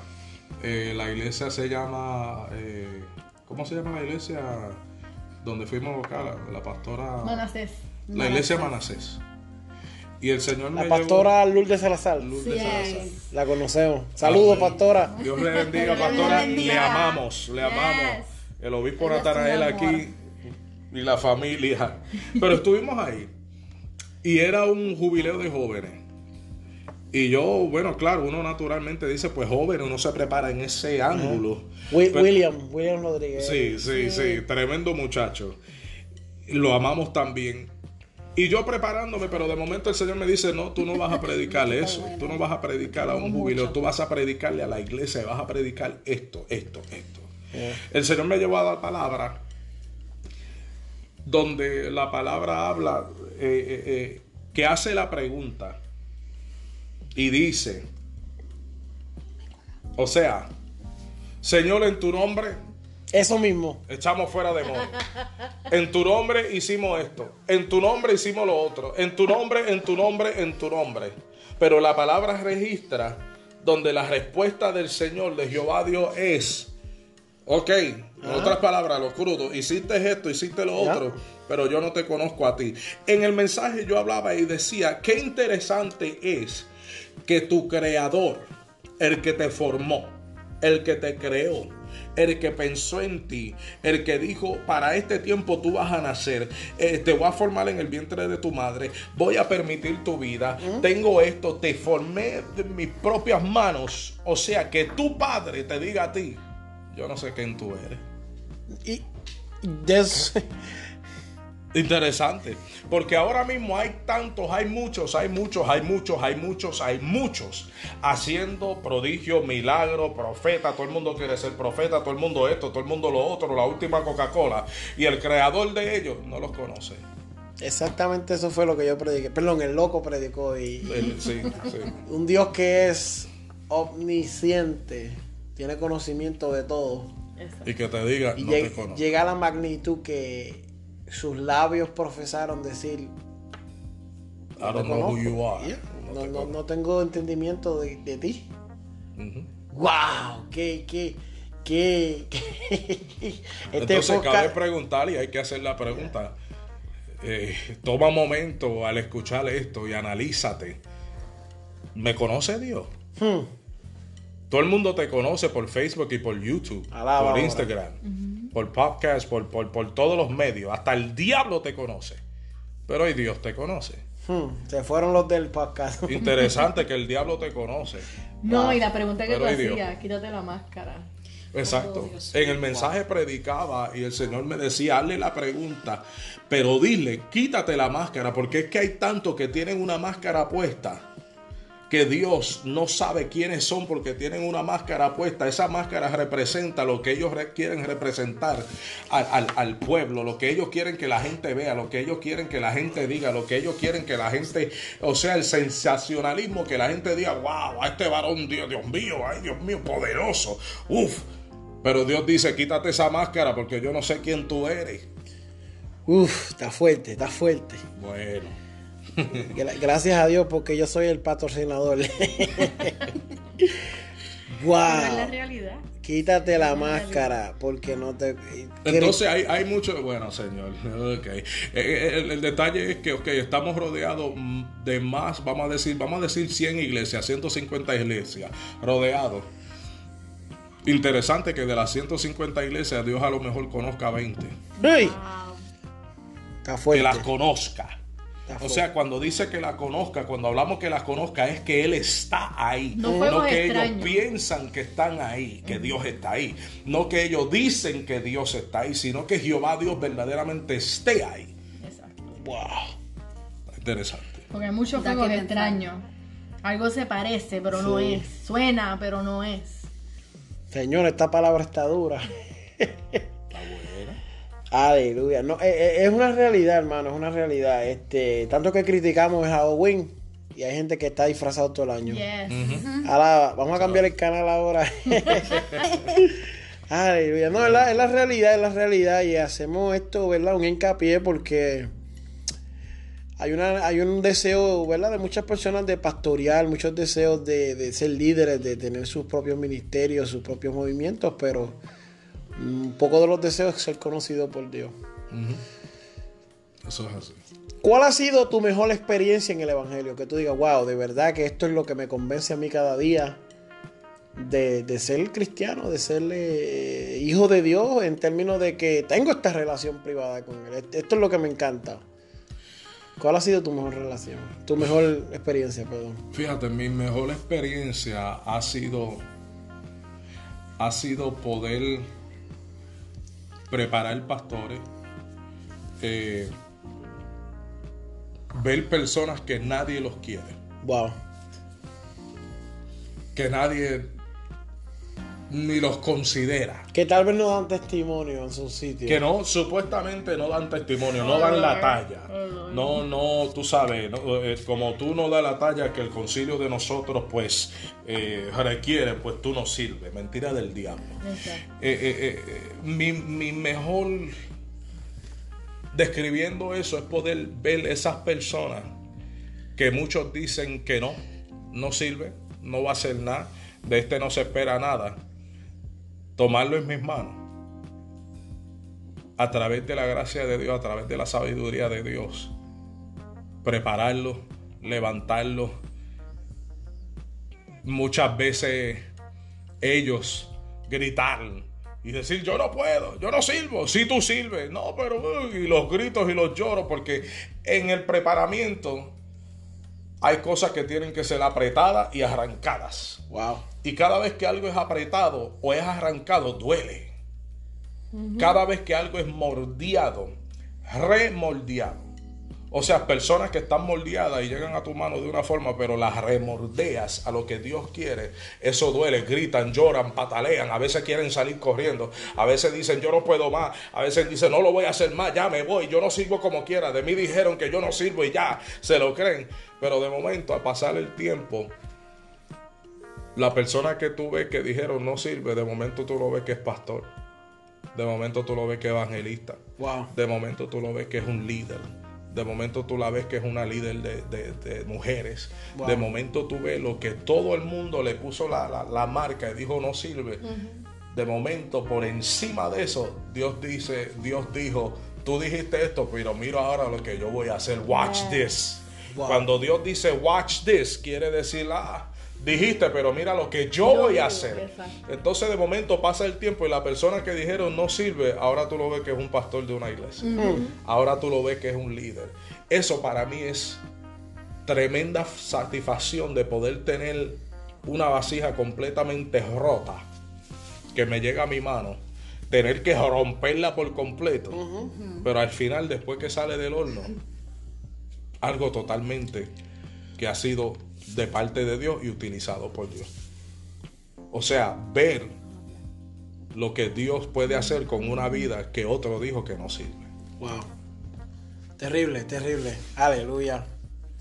¿Cuál ha sido tu mejor experiencia en el Evangelio? ¿Qué, qué, qué, qué fue lo que viste? Dijiste, con esto me quedo.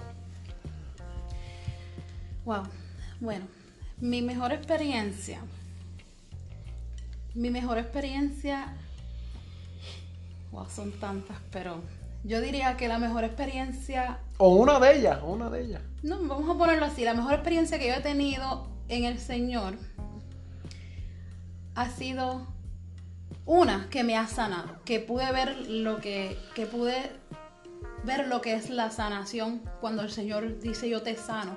Pude, pude vivirlo y pude sentirlo. Pero yo diría que la más importante ha sido dónde estoy, lo que soy hoy. Porque lo que las personas dijeron y predestinaron que no iba a ser, hoy es.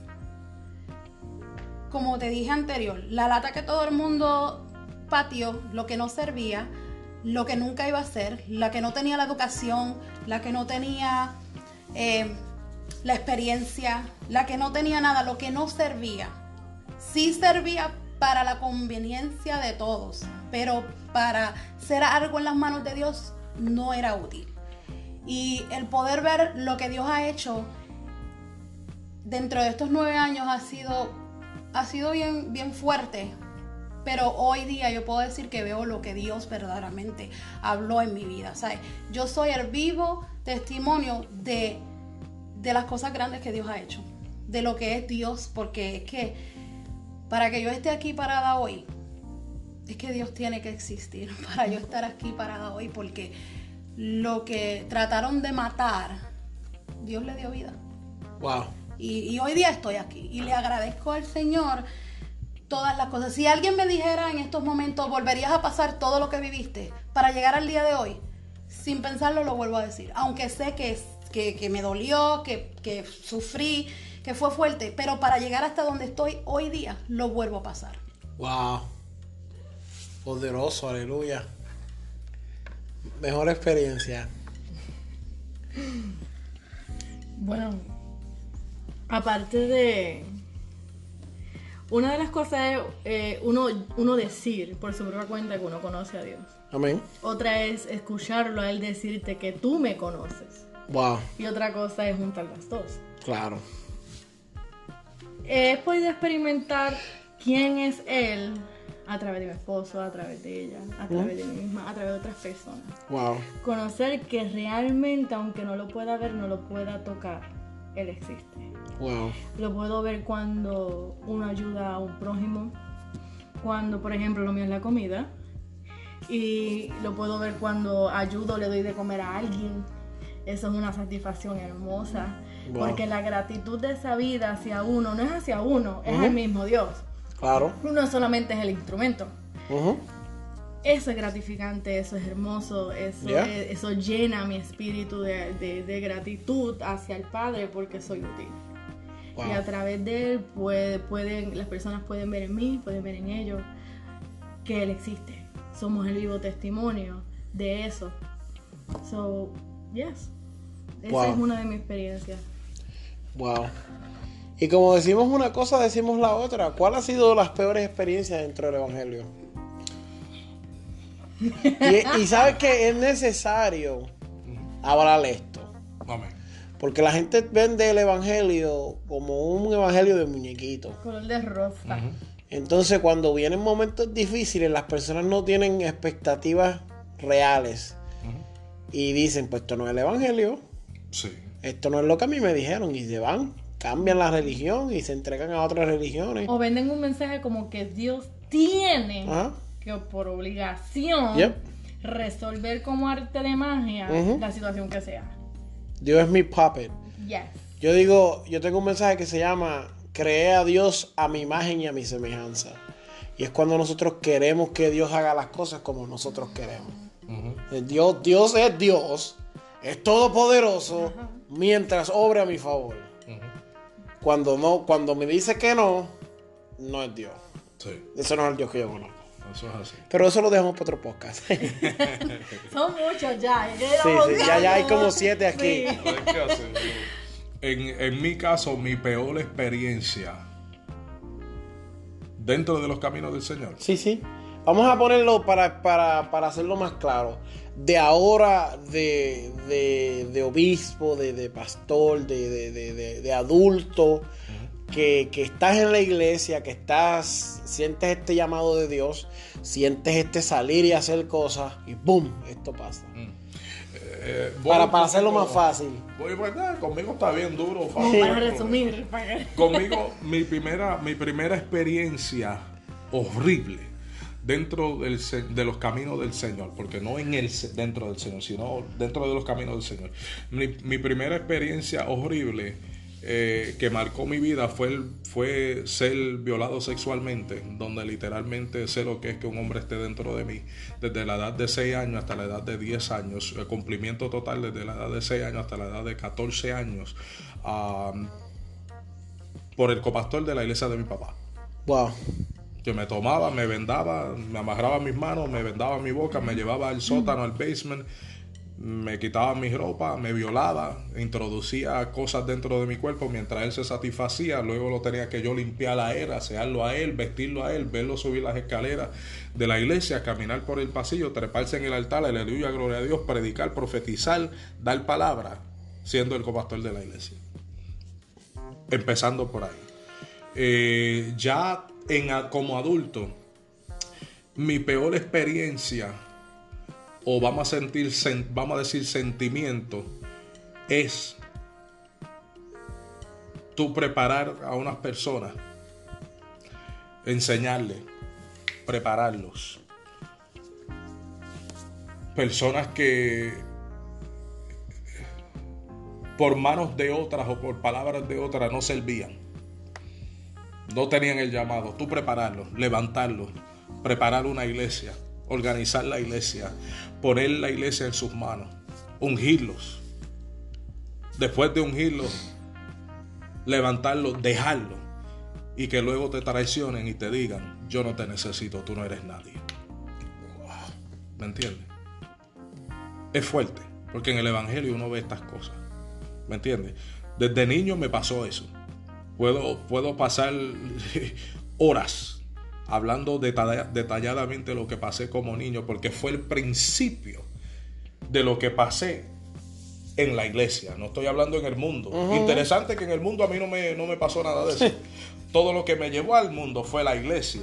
Y no decimos esto para que viste que Dios, que Dios no, no, sino lo que pasa en realidad. ¿Me entiendes? Eh, eh, tener la experiencia que a mí me pase eso de niño. Tener la, la experiencia que nadie me ayude tener la experiencia que mi propio padre luego me diga, yo sabía que a ti te estaban abusando, yo sabía que él te estaba haciendo eso, yo lo sabía completo, pero no hice nada, ni voy a hacer nada, porque el, el concilio y la gente de la iglesia vale más que tú. ¿Me entiendes? Dentro del pueblo de Dios. No, y esto es algo que también hay que aclarar, que no es que estamos diciendo que, que el evangelio es malo. Una cosa es uno poner la mirada, que es lo, que mayormente muchas personas hacen, la mayoría, que ponemos la mirada en los hermanos, en las iglesias, no en Dios. Uno va a la iglesia a adorar a Dios, uno va a la iglesia, es un, es un, lugar de adoración. Yes. Pero lo que pasa alrededor lo hacemos nosotros, no es que Dios lo está haciendo. Eso es algo que también hay que aclarar, que no es que estamos diciendo no, aclaramos, que la iglesia es maravillosa, es lo mejor que, a nosotros puede pasar. Lo que el pueblo de Dios, el ser cristiano, el servirle a Dios es lo mejor. La creación, eh, eh, eh, cuando hablo de la creación, hablamos creación del mundo, todo el mundo entiende creación del mundo, el humano, bla, bla, bla. Lo mejor es servirle a Dios. Es servirle a Dios. Eso es lo mejor.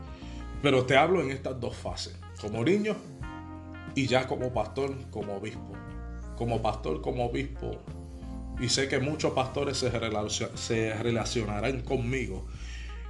Es tu preparar a personas el sacrificio. El sacrificio, tú lloras por ellos.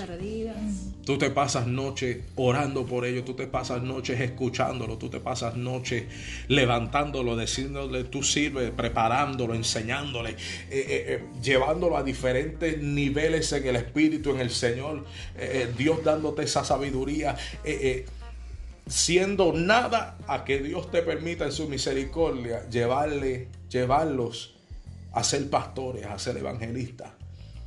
Y que luego esas mismas personas te digan, tú no, sirves, tú no eres nadie, esto es mío. Yo no creo en ti. No creo en ti. Eso duele.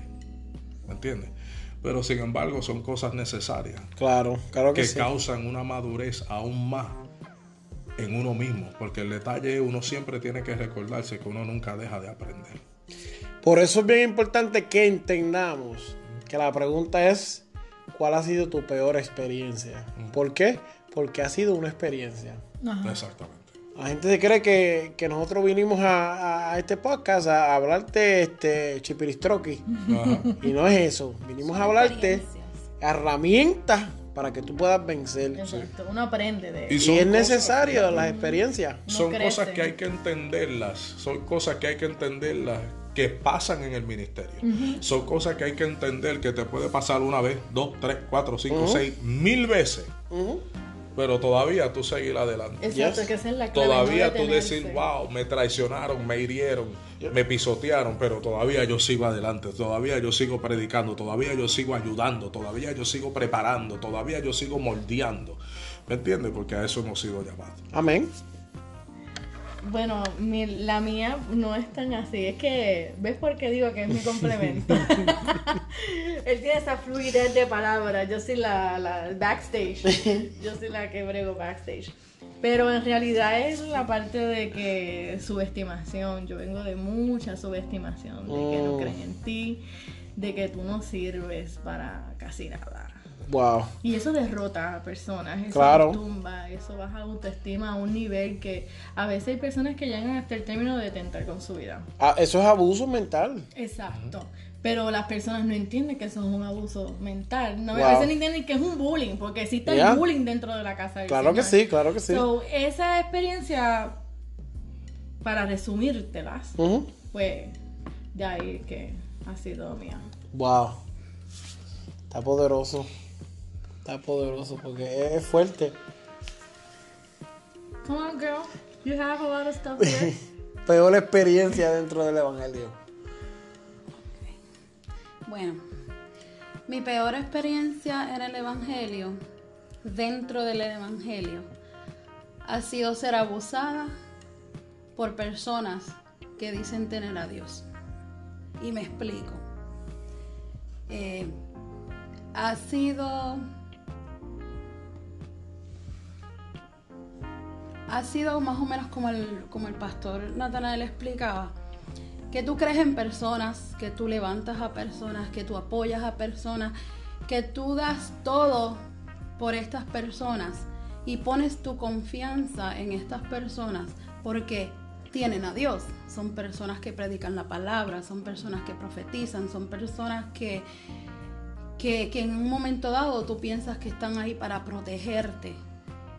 Mientras que en su mentalidad o en su mente nunca ha visto el deseo de ayudarte, sino que te han pisoteado, te, han señalado, te han juzgado, te han, te han, te han sido, se te han usado de una manera que tú lo das todo por amor, porque tú amas la obra de Dios, porque tú amas lo que hace y se han aprovechado de ti. Pero lo peor que ha pasado dentro del Evangelio hacia mi persona, y lo, lo voy a hablar libremente porque ya es algo que ya no lo, no lo tengo que esconder, pero es haber sido abusada sexualmente dentro de una iglesia por un pastor. Eso es lo que, lo que más me, me ha dolido dentro del Evangelio. Es lo peor que he pasado, porque lo pasé mientras estaba en el mundo y en el mundo pues en el mundo yo lo, yo lo veía como que normal, porque eso es lo que pasa en el mundo. El mundo lo, lo tiene, el enemigo es el que reina en el mundo y todas estas cosas pasan a diario, le pasa a todas las personas. Pero ya cuando tú estás en el Evangelio, tú te sientes protegida, tú te sientes que es un lugar donde tú puedes ir, donde nadie te va a, hacer daño, donde todo el mundo te va a apoyar, donde ahí vas a tener amor, es lo que la gente predica. Que, que ahí es donde encuentras el amor, donde encuentras la paz. Pero tener que entonces vivir lo mismo que viviste en el mundo, vivirlo dentro de la iglesia, vivirlo dentro del Evangelio, eh, duele, duele y, y, te confunde, te confunde mucho, confunde mucho y, te hiere y, luego ya no quieres nada que ver con la iglesia, no quieres nada que ver con, con nada que venga de Dios porque tú te empiezas a preguntar, Dios mío, pero Si en el mundo esto me pasaba, ahora donde más protegida yo debo estar, donde hay, donde tienen que haber personas que me den la mano, que me ayuden, que me apoyen, que me defiendan, no está pasando. Pues son cosas fuertes, son cosas fuertes que la gente tiene que escuchar también. Que nosotros hacemos el evangelio como que como lo que sí como si fuera una película de muñequito donde todo es color de rosa. No todo no es color de rosa. Dentro del evangelio también se sufre también pasan estas situaciones cosas que no se hablan. Las iglesias no lo hablan pero pasa en muchas iglesias. Esto está pasando y todo lo, porque estamos hablando de una persona que fue violada sexualmente. No estoy hablando de niñas Estoy hablando como una adulta. eso, eso quería preguntarle ahora. Esto pasó como una mujer. Entonces, cuando tú vas a las personas a las cuales tú pones tu confianza, y sí, la palabra nos dice que maldito el hombre que confía en otro hombre, pero cuando tú te cuando tú pones tu confianza, tú pones tu, tu amor en personas que cuando pasan estas situaciones encubren lo que pasó. Eso it shakes your ground. ¿Tú me entiendes? Porque entonces ahí es donde viene la duda en las personas. Esto, esto me llevó tanto así, tan fuerte que yo llegó el momento en que yo tenté con mi vida por esto. Porque yo dije, si estas personas son las que verdaderamente tienen que pelear por mí, a las cuales yo me doy por completo, ¿dónde están cuando yo las necesito? Hmm. ¿Dónde están? Y que te digan, no podemos hacer nada porque eso no fue la persona, fue lo que lo usó. Entonces, esto es un crimen que se pasó así, como uno dice, se pasó porque nadie quiso hacer nada. ¿Me entiendes? Es fuerte y, es bien difícil dentro del pueblo de Dios porque ya nada se, se, habla, todo hay que encubrirlo, todo hay, es un tabú y no estamos en tiempos para tabúes, estamos en tiempos para que todo se hable claramente y para que ayudemos a unos a los otros. Y hay que hacerlo, fíjate, hay que hacerlo de esta manera porque sin embargo, hablando un poquito más claro, sin embargo, fíjate, ese pastor que le hizo a ella eso, todavía está por ahí dando campaña y todavía está por ahí promocionando y todo. Al igual como hay muchos pastores, y yo lo digo porque yo he tenido que bregar con casos de pastores que han abusado niños, mujeres, que me han llamado para trabajar los casos y todavía esos pastores están por ahí predicando y haciendo de todo. Estas son cosas que hay que hablarlas. Wow, Ese es otro tema. A mí lo que me pone en perspectiva es que ustedes están aquí y el Espíritu Santo me da testimonio de que ustedes son gente de Dios. Y, y, y, yo me miro al espejo y digo, pero qué zángano yo soy cuando me molesto porque me pasan cositas chiquitas en el Evangelio. Que el hermano dijo que yo era un pecador cuando el hermano dijo que yo era un charlatán. Y te están hablando unos testimonios aquí que cualquier persona es para suicidarse, para, romperlo. Y yo espero que las personas que estén escuchando el podcast le pase lo igual. Que usted sienta que el espíritu te da dos galletas en la cara. Que tú te enojas porque el pastor no te saluda. Y esta gente son unos sobrevivientes verdaderamente. Y están aquí. Y dan para adelante. Exacto. Ese es el propósito de esto, que usted entienda. Mira que lo que tú estás viviendo es nada comparado con lo que han vivido otros pastores, otros evangelistas, otros... Dios me habló a mí claro y me dijo, ¿tú sabes por qué tú dudas tanto? Porque te te olvida lo que yo he hecho por ti. Wow. Se te olvida lo que yo he hecho por ti, entonces dudas. Se te olvida que estuviste allí y te saqué y dudas. ¿Verdad? ¿Verdad? Vuelve y se te olvida y vuelve y duda. Se nos olvida, sí. Sí. Y que estas cosas no son para dañar a nadie, ¿sabes? Aquí no estamos señalando ni a pastores, ni a iglesias, ni, ni a concilio. Esto no es para señalar, esto es para que las personas que nos están escuchando sepan que estas cosas hay que hablarlas, porque hay muchas personas que están dentro de las iglesias sentados por años, que que se están guardando estas cosas y están con esas heridas dentro de su corazón y no, no hablan. Y no crecen. No crecen, se quedan estancados y, y, la palabra que Dios ha puesto sobre ellos no ven que se cumple, pero no es porque Dios no lo está haciendo, sino porque ellos están ahí estancados, aguantando el propósito que Dios quiere hacer en ellos por esto mismo, porque están con miedo. Y muchas porque no tienen a nadie. Exacto, porque nadie les enseña que estas cosas Yo quisiera, fíjate, yo te hablo honestamente y mi teléfono nunca para. Pero yo quisiera que a mí me llamaran pastores, ministros, evangelistas, misioneros. Pastor, no entiendo. Pastor, ayúdame. Pastor, necesito un consejo. Yo quisiera que a mí me llamaran.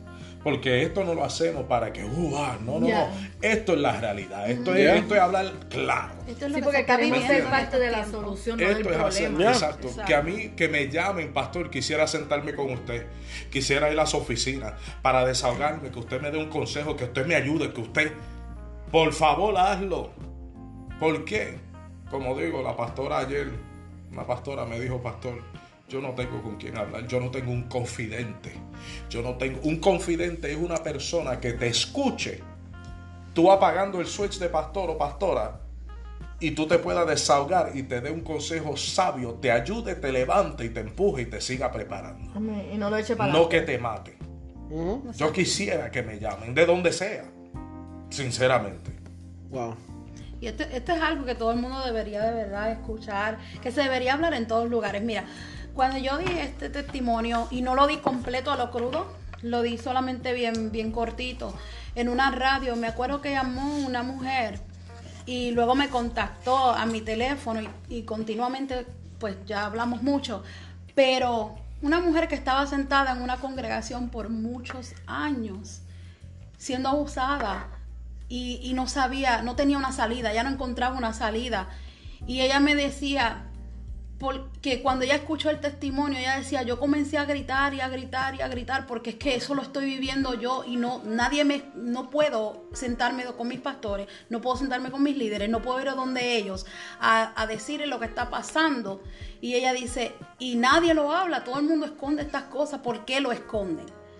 Y, es algo que yo me preguntaba mucho, ¿por qué? ¿Por qué lo esconden? ¿Por qué no hablarlo? Si, si supieran que, con tú decir que, esto pasó, tú estás rompiendo barreras a, otras personas, rompiendo los tabúes y los silencios, que nadie quiere hablar de estas cosas. Esto no es como que estamos en los años antepasados, estamos ya en tiempos que hay que hablar esto, hay que, la gente tiene que escuchar esto porque esto se está viviendo dentro del pueblo de Dios. No es que estamos hablando del mundo, no es que estamos hablando del enemigo, el diablo aquí no tiene parte. Eso no es lo que se está hablando, se está hablando de lo que se vive dentro del pueblo de Dios. Que es lo más importante, tenemos que estar buscando a estas personas para ayudarlas y, que sean libres. Porque imagínate una persona sentada 35 años dentro de una iglesia y que venga, venga Dios, ahí se quedó, se quedó ahí sentado porque nunca fue libre o porque están estos pecados ocultos y, estas cosas ahí. Y yo quisiera que verdaderamente que esto se escuchara a nivel mundial, que esto lo escuche todo el mundo, porque esto es la realidad, esto es lo que se está viviendo en estos días. Y, de una manera u otra hay que hablarlo. Ya no se puede callar. Amén, así es. Es necesario, es necesario. Por eso es que Dios nos pone esta inquietud en nosotros. Nosotros solamente somos un vaso un vaso de bambúa, porque ni, ni, ni, de, ni, de, ni de honra de cristal, ni de, barro, ni de barro somos. Pero es bien necesario, verdaderamente que sí. Este. Aleluya.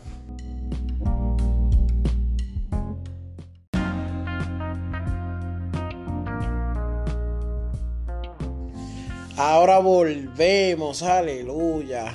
Terrible eso. Sí, ¿Cómo como ministerio, ¿cómo ustedes tratan con las críticas? Y cuando digo críticas, digo las cosas negativas. No constructivas. Ajá, que digan, este... Bueno, no quiero ni usar ejemplo. Tú hablas lo que sientas. Fíjate, ¿Cómo, ¿Cómo, tratamos y trato con eso? Con los haters. ¿Por qué digo tratamos? ¿Cómo ¿Mm? tratamos con los haters? Porque, lo enseño. A cada ministro se lo enseño así. Yo le digo a cada ministro y le enseño de esta forma. Lo primero que usted tiene que entender de los criticones, de los haters, es que los haters y los criticones siempre van a tener algo que decir de usted. Wow. La gente siempre va a tener algo que decir. Si haces algo bueno, van a decir algo. Si haces algo malo, van a decir algo. Si haces algo entre medio, van a decir algo. Si no haces nada, van a decir. Si haces como quieras, van a decir. La gente siempre va a hablar de ti. Estoy muy conformista. ¿Me entiendes? Ahora, a quien a mí me debe importar que hable de mí, Jehová Dios. Exacto. Porque si te hablo de mí, de mí han dicho que yo todavía soy satanista, que han dicho que yo bueno, ¿qué no han dicho? Falso profeta. Falso profeta, que esto, que lo otro, pero sin embargo, falso profeta, pero cada palabra en la misericordia de Dios que ha salido por esta boca se ha cumplido. o sea, un profeta, el profeta, la palabra, la palabra me deja saber a mí que cuando hay una profecía tiene que haber un cumplimiento. La palabra me deja saber a mí que aquel, lo digo de esta manera, que aquel que carga peso de gloria tiene que haber señales y milagros. O sea, tienen que haber señales detrás de la persona. Entonces, tiene que haber fruto. Entonces, eh, a todo lo que el Señor pone en mi mano, lo enseño de esa forma. A usted lo van a criticar. De usted van a hablar de usted van a bochinchar, de usted se van a inventar cosas, de usted van a inventar, luego de inventar, entonces le añaden otra cosa, luego de lo mismo que le añadieron, le quitaron y después le pusieron otro por arriba y por abajo. Y cuando viene a ver, usted tiene un mundo entero que usted sabe que usted es un dueño de ese mundo por los criticones y los haters. ¿Sabes qué? A los criticones y los haters, muchas personas de una vez dicen, lo voy a quitar de Facebook, lo voy a bloquear. No, no lo quite, no lo bloquea. Déjalo para que ellos vean el cumplimiento de Dios en tu vida. A los haters hay que Tienes que amarlo. ¿Cómo tú tratas con un hater? Dios te bendiga. Aquí estoy. Envíale el video. No para que ellos, ah, viste, viste, no, está así que le va a caer la palo a él. No, no, no, no, no. Ámalo. Ámalo. De la mejor forma que tú puedes derrumbar un criticón y un hater es que en el momento que ese hater y ese criticón esté pasando una prueba y una situación, que tú estés ahí y le diga, Dios te bendiga, aquí estoy, ¿cómo te puedo ayudar? Eso es así. Wow. Así es que tú lidias con los haters y con los criticones. Créeme que yo he llorado mucho. Yo he llorado. Pero he visto las caídas y he estado aquí para decirle, mira, como quieras, aquí estoy, ¿cómo te puedo ayudar? Como dice mi madre, sin Judas no hay... Exacto, tienes, tú tienes que tener un Judas. Los judas no hay que matarlos, ellos solo se matan, se ahorcan solos. Pero tú los necesitas a tu lado como quieras. Wow. Tiene que haber un Judas, tiene que haber un Amán. Te dan fuerzas a ser mejor, a, seguir, a pelear más, a levantarte más. Eso es necesario tenerlo. Fíjate, eso no le enseñan. Eh, eh, mayormente te enseña que este, ignóralo, ora por ello, pero ignóralo en realidad no te dicen ignorarlo, pero te lo disfrazan y la palabra que te están diciendo es ignorarlo. Claro. Y en realidad no. Invítalo, que anden contigo. Que, sean parte de tu vida en, cierto, en, cierta, en cierta forma, porque ellos son los que te van a, catapultar al propósito del Señor. Hay muchas veces que es eso. Hay muchas veces que este, muchas personas le trabajan esos comentarios, los tiran al piso. Yeah, los tumba. Yes. Y eso te puede hacer más fuerte. Wow. Te transforma, te, te, te forman en eso que te hace falta, que estás cojeando. Keep your friends close, but keep your enemies closer. está fuerte, está fuerte. está bien, échale aceite para que baje, alaba. wow, poderoso. ¿Qué consejo le das a pastores comenzando? Tú te ves en el espejo hoy, el día que comenzaste, ¿qué tú le dices a esa persona? ¿Qué tú le dices? Mira. Fíjate, le puedo dar muchos consejos, pero no voy a dar mucho. Pero el primer consejo que yo le puedo dar a un pastor empezando, nunca piense que tú lo sabes todo. Segundo, déjate enseñar.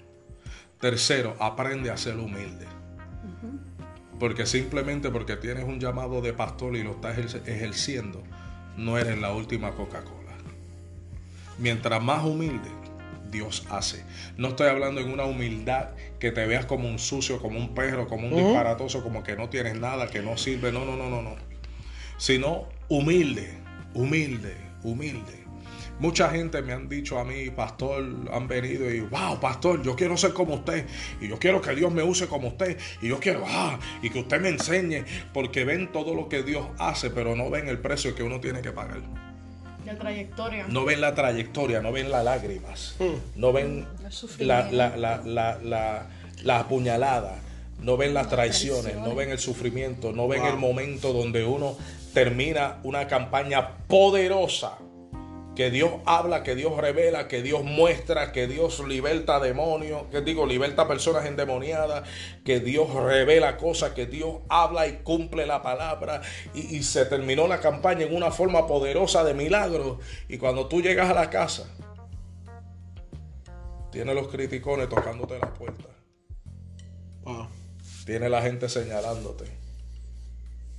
No tienes a nadie que te diga a ti. Yo siempre digo esto nosotros como pastores, y por esto es necesario esto, apréndanlo, por favor, nosotros como pastores damos y damos y damos y damos y damos, pero ¿quién, nos da a nosotros?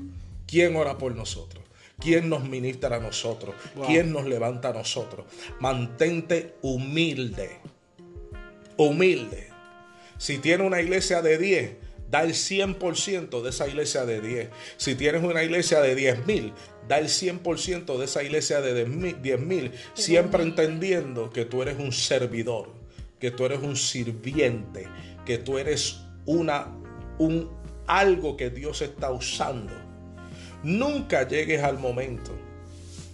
Dios puede levantar un muerto ahí mismito, enfrente de ti, enfrente de un montón de personas, y que corra ese video el mundo entero. La gloria es de Dios. Nunca, nunca, nunca le permitas a nadie, a nadie, a nadie hacerte pensar, wow, varón, usted verdaderamente. Por eso cuando la gente me dice, yo le digo, varón, usted no quiere ser como Dios, como yo. Hermana, usted no quiere ser como yo. Usted quiere ser lo que Dios ha creado en usted. Ahora, si el Señor lo pone o la pone en mis manos, le enseñaré cómo tiene que ser. Mi consejo, mi consejo, mi consejo, pastor, que estás empezando, eh, pastor nuevo, que ya tienes una iglesia, pero eres nuevo.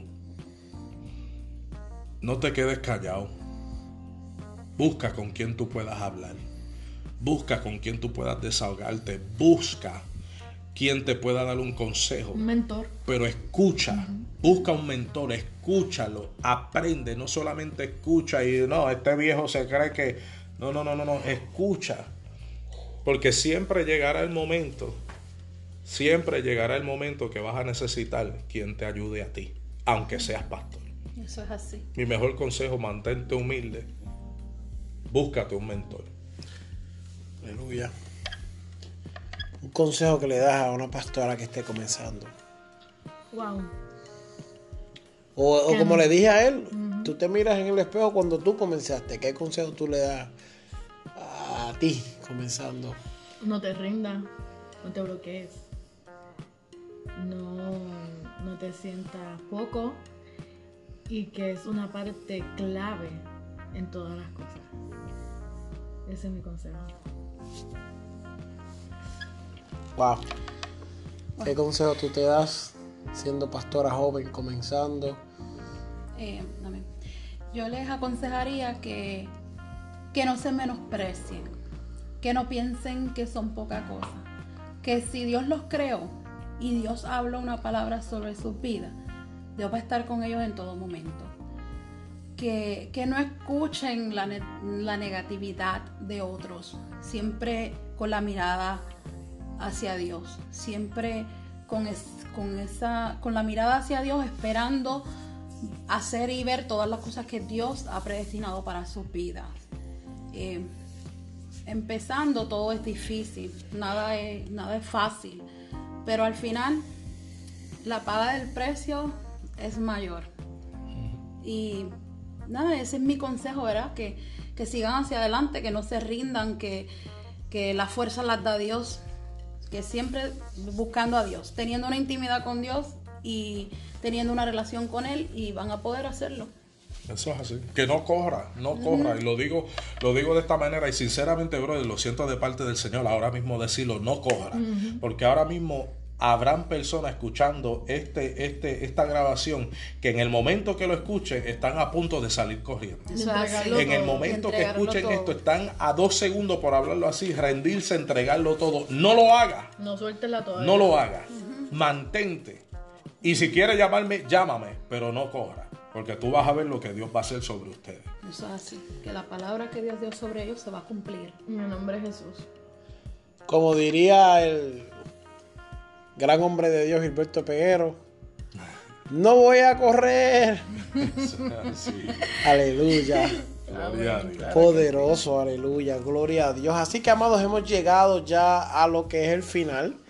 Ha sido una conversación terrible, aleluya. Así que yo espero que usted pueda gozarse y continuar escuchando nuestras experiencias que compartimos con ustedes.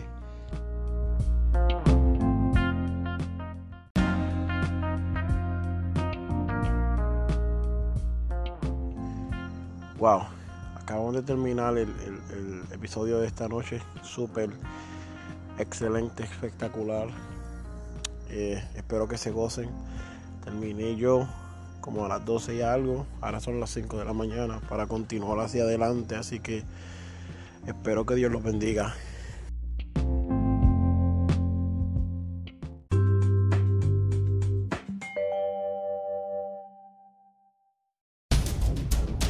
Este programa es patrocinado por Vida Cristiana TV en Facebook.